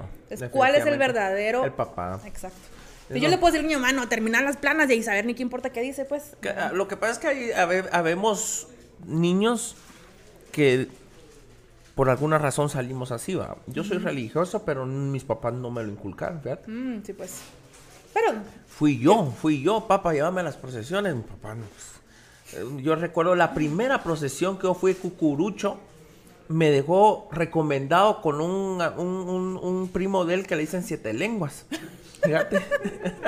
Unos cuates de tres quiebras, o sea, qué risa. esos, cuates del neto, la verdad, visto sus apodos. Le dicen, le dicen siete lenguas. Aquí lo conocen los misqueños, aquí lo conocen siete lenguas. entonces mi papá me puso mi cucurucho. Y le dijo, mira, ahí te lo encargo, ¿ah? O sea, mi papá no me llevó a las procesiones, pues. mi papá no me llevó a misa, mi papá no me llevó, pero yo salí cucurucho. Pero aquí viene algo, viene algo interesante. Hubo un humano que te inculcó eso que no fueron tus papás, fueron maestros o fue lo que fuera. pero alguien, hubo alguien me lo, me lo... No el currículum. ¿sí? O sea, no eran papel, sino hubo un humano que te dijo, mira, por aquí va la cosa. Entonces, por eso, te, por eso yo insisto tanto en que no se trata que la mamá haga todo. ¿sí? Porque tengo una amiga, por ejemplo, que ella sí está criando, hacen homeschool, y ellos siguen la religión católica, y entonces a la hora de la primera comunión, ella no le va a dar catequesis, pues, o sea, lo llevó a un lugar donde le explicaron, o sea, ellos participan. La doctrina que dicen en la iglesia, pues. Exacto, o sea, ese como mito, como te digo, que sos tú solito en tu mundo de homeschool, podría si tú quisieras, pero realmente ese tampoco es sano, porque realmente lo vivimos todos ahorita, estar encerrados no horrible. es no es lo mejor para nadie. Horrible, eso es aunque yo creo, y lo he dicho, y, y, yo creo que aquí tú me puedas emitir tu opinión. Yo lo he dicho en muchos discursos que, he dado últimamente. Y yo creo que la generación que va a salvar a este país va a ser la generación de estos niños que estuvieron encerrados de los 7 años a los 16. Ellos ya no los dejamos ir a jugar fútbol. Ellos vieron a sus abuelitos morir, algunos a sus padres morir. Ellos vieron a sus, a sus papás quedarse sin empleo no tener para el alquiler y sacarlos de la casa. Ellos vieron a nosotros la municipalidad ir a poner cinta María para que no entraran a jugar a los parques, porque eso nos tocó a nosotros. Ellos vieron a la policía municipal, entren, patojos, entren a su casa, entren a su casa, a la hora del toque de queda. Ellos recibieron clases en línea, clases a distancia, guías de estudio. Cuando a ellos les toca, yo los miro como una generación posguerra esas generaciones de haber vivido eso tan jodido que cuando les toque dirigir este país lo van, a dirigir van a pensar diferente. ¿Por qué? Porque los que tienen 18, 19, 20, 30, 40 ya estaban curtidos. Nuevos esos se andaban chupando. Los miraba chupando. No sufrieron bien, decían hoy, si no, ahí andaban en el puerto, de verdad. Eran los que andaban chingando, eran los que fueron los que enfermaron a sus papás. Claro, sí, pues no sufrieron. Todos los que se fueron a chingar en aquel, en aquel, aquella Navidad del año pasado y que vinieron a matar a sus papás porque agarraron el COVID allá cuando todavía no había vacuna. Sí, sí, sí. Eso les valió madre, eso no hubo pandemia, eso sí, claro, o sea, este, no Solo era, qué hueva. Sí, qué hueva porque no hay fiesta, porque no hay discos, porque no hay restaurantes, porque no hay bares. Pero ellos no, ellos no supieron lo que es ser un niño y estar ahí encerrado. Sí. ¿Ah? Yo no sé qué, yo, yo, yo he, hablado de esto muchas veces. Puede, puede ser que esta generación sea la que los vaya a salvar, porque ellos no van a querer volver a vivir esto que vivieron. O sí, o mira, para mí algo de las cosas que, una de las cosas que más me gustó, como algo positivo de la pandemia, es que todo el mundo se tuvo que poner creativo. Y todo el mundo tuvo que ver cómo le hacía para sacar su negocio adelante, cómo le hacía para mantener su trabajo, cómo le hacía para hacerlo, resolver las cosas que normalmente resuelve. Y, la gente se obligó a ser creativa. O sea, me refiero a los negocios, bueno, todos, todos, Nos, nos, obligamos a ser creativos. Entonces, probablemente, y el hecho de hacernos creativos fue, nos obligó a como, ¡pum!, como salirnos de esquemas. O sea, ya no puedo seguir haciendo lo que siempre hacía, ahora tengo que pensar diferente. Entonces, es muy probable, como tú decís, que estos niños ya no vengan con ese chip de cómo deberían de ser las cosas, sino vienen con ese chip de tengo que resolver. O sea, tengo que ver cómo lo hago. ¿verdad? No, no, sé ni qué vaya a pasar. Y simplemente no encontrar una solución. Porque son niños autodidactas, Ani. Exacto. Yo me acuerdo cuando, fíjate, mi mamá me enseñó a hacer el 5 no me salía. Ya te diste cuenta que hemos estado teniendo la botella todo el tiempo en el video ahorita que... ¡Ay, qué vergüenza! Sí, José Cuervo nos debería pagar algo, alguito ahí por, por esta publicidad que le estaba Ahorita que hiciste así, yo, Dios mío. ¿Otro traguito? No, no, no, después, después. mi, hija me está viendo. No. Entonces, eh, y fíjate que mi mamá no me salía el 5. Bájate el pantalón. Dos hinchazos. ¿Pero por qué te bajaba el pantalón? Para pegarme. Ah, Para cinchacerme. no sean como comentarios extraños de Neto Así aprendí el 5, fíjate. Entonces, eh, y de ahí eh, me acuerdo que volverlo a hacer, no me salía. Bájate atrás del pantalón, ras. Y tu mamá sabía que tu mamá sabía que duele igual con pantalón. ¿Por qué te vas el pantalón? Fíjate que mi mamá me decía, ya ni te lo bajes, déjatelo. o sea, ya ni te lo subas una vez, déjatelo. Fíjate, es que mi mamá era gruesa. Entonces llegó mi tío Ramiro. Mi tío Ramiro, él vivía a la par de, en un apartamento, a la par de mi apartamento, donde nosotros crecimos. Y le dijo, Tina, ya no le pegues. Pues". Y me dijo, mira, mijo, el 5 es un colochito que no sé qué. Y me lo dibujó en la mesa donde yo hacía mis tareas. Así aprendí el 5. Mm. Es lo que te digo, o sea, solucionarlo de otra forma. Exactamente. Entonces, probablemente estos niños vayan a tener esas capacidades de podemos pensar en otras formas de, de, hacer las cosas, ¿no? Sí. Mm, nunca había pensado, la verdad. Completamente. O sea, realmente estamos ante una modalidad, una nueva normalidad que está fuera de nuestro alcance. No, no nuestro alcance de que nosotros no podamos lograrlo, sino no sabemos hasta no dónde, sabemos hasta dónde va a llegar. impacta. Exacto. ¿Verdad? Sí, es cierto. Sí, como lo como los niños posguerra, pensaban diferente. Hasta tenían otro nombre. Sí, baby boomers, Baby boomers, exactamente. O sea, y, mira, fueron los que sacaron esos niños alemanes que vieron a, sus, a sus abuelos nazis, que vieron destruir Berlín, vieron destruido Alemania, son los que levantaron ese país y mira hoy. Exactamente. O sea que tenemos que esperar, ya no, siempre sí tenemos que esperar al 2030, a ver qué mundo Sí, a, ver qué, lo que tu, lo que tu niña te decía, que, que, decías, mira, estamos a no sé cuánto del 2022, sí, y en ocho años estamos en el 2030. Me encanta. Y, tú, tú casi te sacaban la canción del TikTok, va, no, no, no, no, no, Me encanta, a veces solo se me acerca así, mira, yo en el teléfono así, estás los 20. Yo, O sea, le gusta atormentarme así. Sí, a todos nos atormentan con eso. Mira que eh, realmente la primera vez que, te, que escuché de ti, pues es eh, esa oportunidad cuando, cuando me muestran el video a los dos días de la pelea. Yo lo saqué al día siguiente. Sí, yo lo, yo lo vi dos días después que me lo mostró el que te contactó, Jonathan. Me dice esto y yo me empiezo, empiezo a ver, yo me mataba de la risa, pero decía, es cierto. Creo, creo que en ese video, uno, creo que en ese video dije, no es tan bruto, neto, creo que sí, uno de los videos, uno de los videos, de tantos videos, porque después del tuyo vinieron algunos más que realmente entendían lo que pasó, ¿sí? Eh, por eso es que me llama la atención porque supiste leer bien el, el tema, ¿no? Eh, nunca fue algo fingido ni pensado mercadológicamente. Eso llegó a lo que llegó, bendito sea Dios, por pura, eh, por puro empujón de él. Pero realmente eh, la forma en que tú ese día de, lograste definir, lograste traducir lo que pasó, y, a mí me levantó el ánimo. Ah, porque por su, mira, yo, por, yo, yo, yo soy un hombre que de tanto que he sufrido que que a veces aunque el ánimo lo tenga mal, soy como el payaso, dicen, ¿verdad? Que igual tengo que salir a hacer el show, ¿no? Porque pues mi chance, ¿no? Claro. Y yo me acuerdo que yo perdí y, salí en las redes en el hotel diciendo, bueno, eh, yo quería hacer esto, lo hice, eh, perdí, pero igual gané, gané y así puedo llegar a ser incluso hasta presidente de Guatemala, fue la primera vez que lo dije. Luego me fui a tomar una sopa a una, a una, a una gasolinera. al otro día me fui a, la NAMDA a votar por un amigo que estaba participando, que, que, estuvo hace 15 días acá conmigo en el podcast, eh, que es el Congo. Y entonces, y, pero cuando tú decías, ¿qué hombre este? Porque yo, yo me hubiera escondido meses, porque fue, fue, fue, fue, fue eh, humillado nacionalmente. Mira, te lo voy a, En televisión abierta. Te, te, lo voy a poner así. ¿Tú nunca viste la película de Monster Inc? Sí. Va, en la película de Monster Inc. al final descubren que la risa saca más energía que, la, que, los gritos, del miedo, ¿verdad? Sí. Entonces te lo juro que yo decía, si esto fuera Monster Inc., Guatemala hubiera sacado tanta energía para alimentar el planeta entero. Porque de verdad, tú, de, verdad lo decía, el mapita de Guatemala si me dieran la energía, está así como feliz. Ajá, sí. la verdad es que la gente se rió mucho, la verdad, es una realidad. Estuvo, bueno. ¿Sabes qué, ¿Sabes qué me pasó ese día? Esto es real, me hice pipí.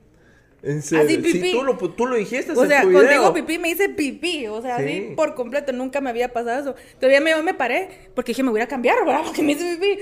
Y entonces de repente, oh, como, ¿qué pasó? ¿Ya se acabó? ay, Dios mío, qué risa. Pero sí, nunca me había pasado. Y a, veces estoy triste. Y entonces cuando estoy así como estoy mal, yo me voy a acordar esa vez que te... Seguís trayendo alegría a mi vida, neto. no, y como yo le decía tres quiebres el día que estaba aquí conmigo, vos puedes creer que a donde quiera que voy siempre hay un güero que me chinga. Tres sí, plano, tres Sí, de plano. Ayer cabal estaba entregando yo útiles allí en San Josecito, zona 6 de Misco. Y, cabal, eh, ya iba casi terminando cuando, gracias Neto, tres quiebres, me dice. nunca te lo vas a quitar.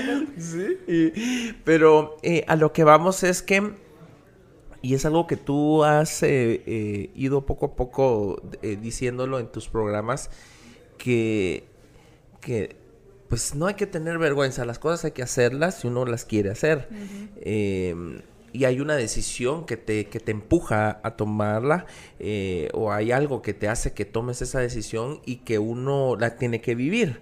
Y, y, y si es para mejorar o para, para, ser una mejor persona, pues, pues hay que hacerlo, ¿verdad? Eh, esto fue eh, una gran oportunidad que yo vi, que agarré y que la encontré y que me sirvió bastante y me sigue sirviendo porque así como pues como fue de... Es lo que te digo, sos invencible. Eh, sí. Un, Dime, ¿qué, puede ser peor que eso? Pues no, nada más. ¿Y, y, mercadológicamente se fue para arriba. Claro. O sea, una, una, una, una cosa increíble. Y, y, ahí fue donde dijimos, bueno, va a llegar el día en que voy a tener que platicar con ella. Pues, o sea, fueron casi dos años. ¡Wow! Dos años después, porque eso fue el 20 de enero. Mira, mi, mi lección más importante de hoy es que tengo que tener más cuidado con las cosas que digo en redes, pues mío. Ahorita me está entrando como la conciencia de que la gente sí mira lo que yo digo. No, y, te miran muchos, te miran muchos. Y la verdad es que eh, felicitamos esa labor porque lo que hemos hecho aquí en el podcast es lograr que lo que tú haces pueda inspirar a los demás. Si tú crees. Sí es lo que te decía de lo, del poder, ¿verdad? O sea, afortunadamente tenés, como en tu caso, o sea, sos el alcalde de Misco, ¿cómo vas a usar ese poder? Claro. Entonces, en mi caso, igual, tengo una plataforma con miles de mujeres, ¿cómo lo voy a usar? Exactamente. Eso es al final que define quién sos. Sí. ¿Cómo vas a usar tu poder? Y es lo que nosotros, pues, queremos eh, instarte siempre a seguir adelante con esa con, con, esa emotividad, con esa eh, con esa seguridad que tú tienes porque yo estoy seguro que has cambiado la vida de, muchas eh, mujeres, de muchas madres en Guatemala. Y, Dios nos, nos, usa. Yo soy de la opinión que, que, somos instrumentos de Dios y que de alguna manera pues lo que hacemos es para poder eh, ser ese vasito de agua en el desierto de alguien en un momento adecuado cuando más lo necesita. Y entonces pues yo creo que tienes que seguir ese, ese trabajo, ese esfuerzo y, seguirte reinventando y seguir haciendo más cosas porque yo creo que es lo que va a permitir que, que, muchas más mujeres puedan encontrar una amiga ahí en las redes sociales, ahí en un video que probablemente no te van a ver físicamente nunca, pero tu voz tan dulce que tienes eh, les anime, ¿verdad? Tan dulce. Les anime, ¿verdad? Eso sí no es algo que me digan, honestamente. Pero te lo digo porque yo estuve oyéndote, tengo tu voz aquí porque pasé dos, tres días escuchándote, escuchándote. Que, que, te podría poner en una cabina así con esto, con los micrófonos y todo, y, y sería una voz linda para poder locutar, pues, en un programa. Lo voy a tener así en, mi listado de tal vez. Sí, pues hay que hacerlo, pues, ¿verdad? Pero ahorita ya este es mi estreno. Eso. estamos en la parte eh, en la que mm, vamos a dar los regalos y también uh. vamos a, a pedirte eh, aquí tú ves, aquí en la parte de atrás están todos mis. Ya, ya escogí, ya escogí dónde, voy a, dónde voy a firmar. ¿En serio? ¿Dónde? A la par de Carlos Peña. Ah, no me digas. ¿Sos, sos fan de, Carlos Peña? ¿De Carlitos cuando, Peña? Cuando fue lo de Latin American Idol, fue justo cuando yo me estaba divorciando. Y entonces, tú me hablabas de mi divorcio y yo muy entera. Ahora así como, no, sí, de plano, no, no pasa nada, que no sé qué. Pero me hablabas de Carlos Peña. Guatemala entera está unida por Carlos Peña. O sea, ahí lloraba. O sea, si me hablaban de Carlos Peña, yo lloraba. Entonces era, como que por ahí ventilaba todas mis emociones. Pero de mi bolso yo entera. Entonces es significativo que yo firme a la par de Carlos Peña. ¿Dónde está Carlos Peña? Ahí está yo lo vine a buscar desde antes de que empezáramos. Ah, porque como miraban, como vi tus entrevistas, vi que firmaban, dije, voy a firmar a la par de él. Ah, pues gracias. Pues queremos pedirte ahí que nos dejes tu recuerdo. Eh, aquí está el, marcador que, que, lo hagas ahí para que pueda quedar eh, Ani Luna de Mamás Amando el Caos. Ahora tú me tienes que firmar la, botella. Ah, sí, la botella también. Y bueno, vamos a empezar con los, con los, con los regalos. Eh, para empezar, em, queremos eh, entregarte el regalo que te envía JM12, que es la marca de, de nuestro capitán del equipo, Jan, ah, Jan Márquez es un jugador, eh, súper jugador de, de, mucha trayectoria en la selección nacional y, pues bueno, eh, yo esto lo saqué, lo saqué. Pero él te manda, eh, revisa ahí, sacala por favor. ¡Ay, de mi talla, qué alegre! Sí, esa es la camisola del Club Deportivo Misco Femenino. O sea, es igual, es ah. igual al masculino, solo que el femenino tiene esos detalles en rosa. Ay, qué lindo. Me encanta. Sí, y entonces. Ay, muchas gracias. Ese, con ¿Y esto de aquí? ¿Esto que está aquí qué es? Ese es el escudo del femenino. Ah, ya, ya, ya. Es el escudo del femenino. Por ejemplo, ahí está Gio. Gio, esa es, la, esa es una de las camisolas del masculino. Ah, Entonces ahí está solo el, escudo. Es el escudo de la Muni. Ah, eh, Porque en el Deportivo Misco no hemos querido hacer un escudo futbolístico, sino hemos querido que, que la Muni sea nuestro escudo. Entonces, eh, para cuando, cuando jueguen las mañanas, las mujeres cuando juegan el, del domingo, hoy es jueves, va, sí, el domingo. JM12. Sí, JM12 es eh, Jan Márquez. Ah, ok, perfecto. Nuestro gran Jan Márquez. Y también pues queremos eh, hacerte entrega de el arreglo floral que tendría eh, Flower Box. Ay, qué Flower lindo. Box tan lindo. Este, este es el arreglo, es, es, es especial. ojalá ojalá que mi mamá no haya llegado a este punto de la entrevista. Los mira lo que te tenía aquí. fíjate que fíjate que fui al, al podcast de Neto y, y, te pasé comprando sí, las flores porque está en la esquina del mercado central. está precioso. ¿Verdad? Lindo, muchas Entonces, eh, e, ese arreglo floral y también de parte de Conaliv pues, eh, pues yo no sé, en la familia, alguien ahí en la familia comerá las, champurradas. Qué rico. Las champurradas de Conalib. Y también. A ver, ¿dónde lo ponemos? ¿Dónde lo ponemos? Ahí, ponerlo ahí donde, donde, donde quede el espacio. A ver, aquí enfrente del tequila, que ya no se mira. Sí, el tequila. Que vieron cómo se ve chambona. Uno me eché. Sí, y ya estabas mareada. Sí, no, de verdad, de, verdad, soy chambona, es en serio. Sí. Lo que pasa es que estaba muy nerviosa. O sea, de verdad estaba muy nerviosa. Sí te, sí te, pero sí, te, sí, sí, te tranquilizó. Sí, sí, sí, sí, me sirvió. Aquí está, ¿eh? Y la Magdalena, también de Conalí, que, para que puedas eh, compartirla con, con, tu familia. Y vamos a, a, a firmar la, la botella que, te, que teníamos, pues la vimos en un video de La vimos en un video de, de, de, tomándose un tequilazo. Por el temblor. Después del temblor. Dos tequilas. Entonces, eh, eh, pues por eso le mandamos a comprar su botella y cada vez que se va tomando un traguito, pues eh, te, puedas acordar de, te puedas acordar de nosotros. Yo también te traje un regalito, pero mientras, mientras filmas eso lo voy a agarrar. Ok, perfecto, gracias, gracias. Vamos a ver dónde lo filmo, vamos a filmar acá.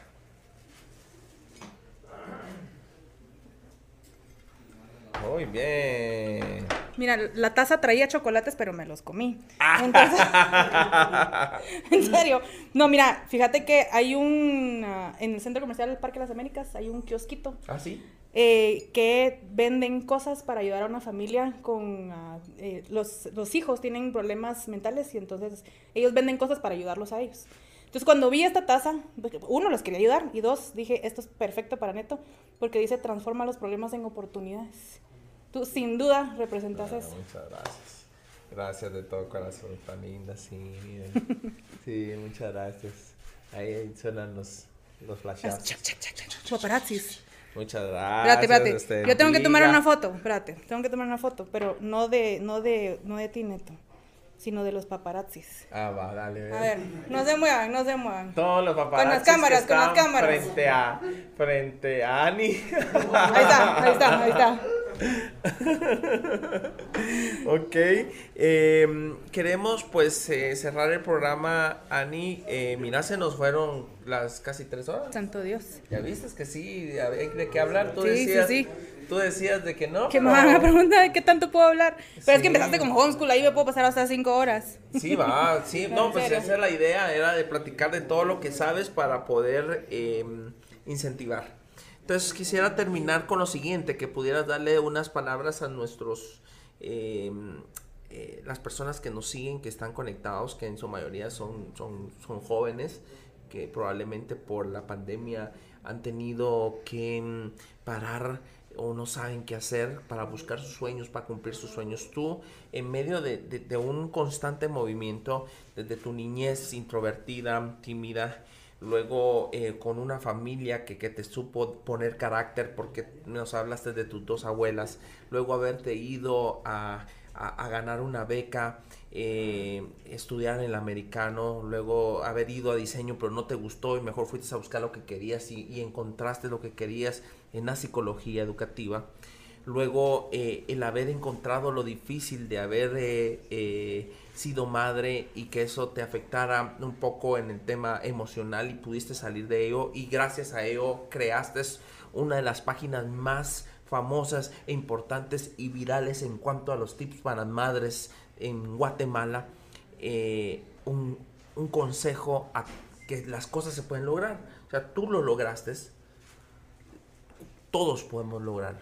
Tú eres un ejemplo. Así te vemos y por favor, los micrófonos son tuyos. Gracias. Y esta es tu cámara. Ok. Antes de que viniera a esta entrevista, vi que al final daban un consejo y no sabía exactamente qué podía decir. Incluso dije, lo voy a decidir mientras estemos en la entrevista. Ahí vendrá lo que sea que yo tenga que comunicarle a otras personas. Y algo que, que para mí tiene mucho impacto dejarles a ustedes es que a veces algunas personas quieren ser Neto Brand, quieren conquistar el mundo, y sabes que hay personas que tampoco les interesa. Hay personas que, personas que quieren estar en su casa. Y sabes que eso está bien. Lo que ustedes quieran ser, eso está bien. Así que conviértanse en la mejor versión de ustedes mismos, lo que sea que eso signifique. Gracias. Gracias, gracias. Aquí está tú tu botellita firmada y para que te acuerdes de, de mí, me saludas. No creo que me la pueda tomar, fíjate, va a ser así como para el recuerdo. traguitos ahí. La he hecho agua después. De traguito cuando llegue tu amigo o alguien ahí. Me parece. Y me saludas a, a, tu, a tu nena. Gracias, gracias. Ahí la vemos ahí en los videos y todo. Tan linda, es hermosa. es preciosa. Ya se fue a dormir, ¿qué hora es? Son las Ay, súper despierta. 10 y 12 pues muy agradecido por haber estado con nosotros. gracias, por, atender la invitación. Para nosotros fue un honor. De verdad. Eh, es, eh, si te das cuenta, no se habla de política, sino se habla de cosas importantes que sirven para poder, vuelvo a repetir, para crecer y para inspirar, ¿verdad? Entonces, eh, para mí fue un honor tenerte aquí conmigo, fue una maravillosa experiencia, eres una gran persona, así como te ves en los videos, pero mejor en un, eres en vivo. Más chingona, dices tú. Sí, y, y eso es lo que gusta de ti, que Dios te bendiga, sigue adelante y en lo que podamos servirte, pues aquí estamos para servirte. Gracias. Que Dios te guarde. Gracias, gracias. Y a todos ustedes, eh, gracias por haber estado hoy con nosotros en este quinto episodio de la segunda temporada del podcast de Neto Bram. Contentos y agradecidos con Dios porque nos permite y hoy hemos conocido una gran mujer, una gran madre que en base a su experiencia, en base a tantas cosas, pues ha apoyado y ayudado a tantas mujeres en Guatemala. Quiero agradecer a mis patrocinadores que siempre tienen a bien eh, acompañarnos con sus marcas, a Muleta, a JM12, a Flower Box, a Bicola y a Conali. Y recordarles de que estamos en YouTube, de hecho usted debe estar conectado en YouTube y entonces eh, dele suscribirse, suscríbase allí y le da un clic a la campanita para que la campanita le avise en el momento en que nosotros estamos transmitiendo en vivo. Eh, si Dios nos lo permite, este próximo sábado estamos jugando contra quién? Contra, no, Sanarate. Contra Sanarate, Misco. Ah, en Sanarate. En Sanarate. El sábado jugamos contra Sanarate, así que por favor no dejen de conectarse y le pedimos a Dios de que nos vaya bien. Si ganamos, pues pasamos al primerísimo lugar en el nombre de Dios, si Dios nos ayuda. Así es de que eh, yo este próximo jueves los espero eh, con un invitado que nos trae también una gran experiencia para poder seguirnos inspirando.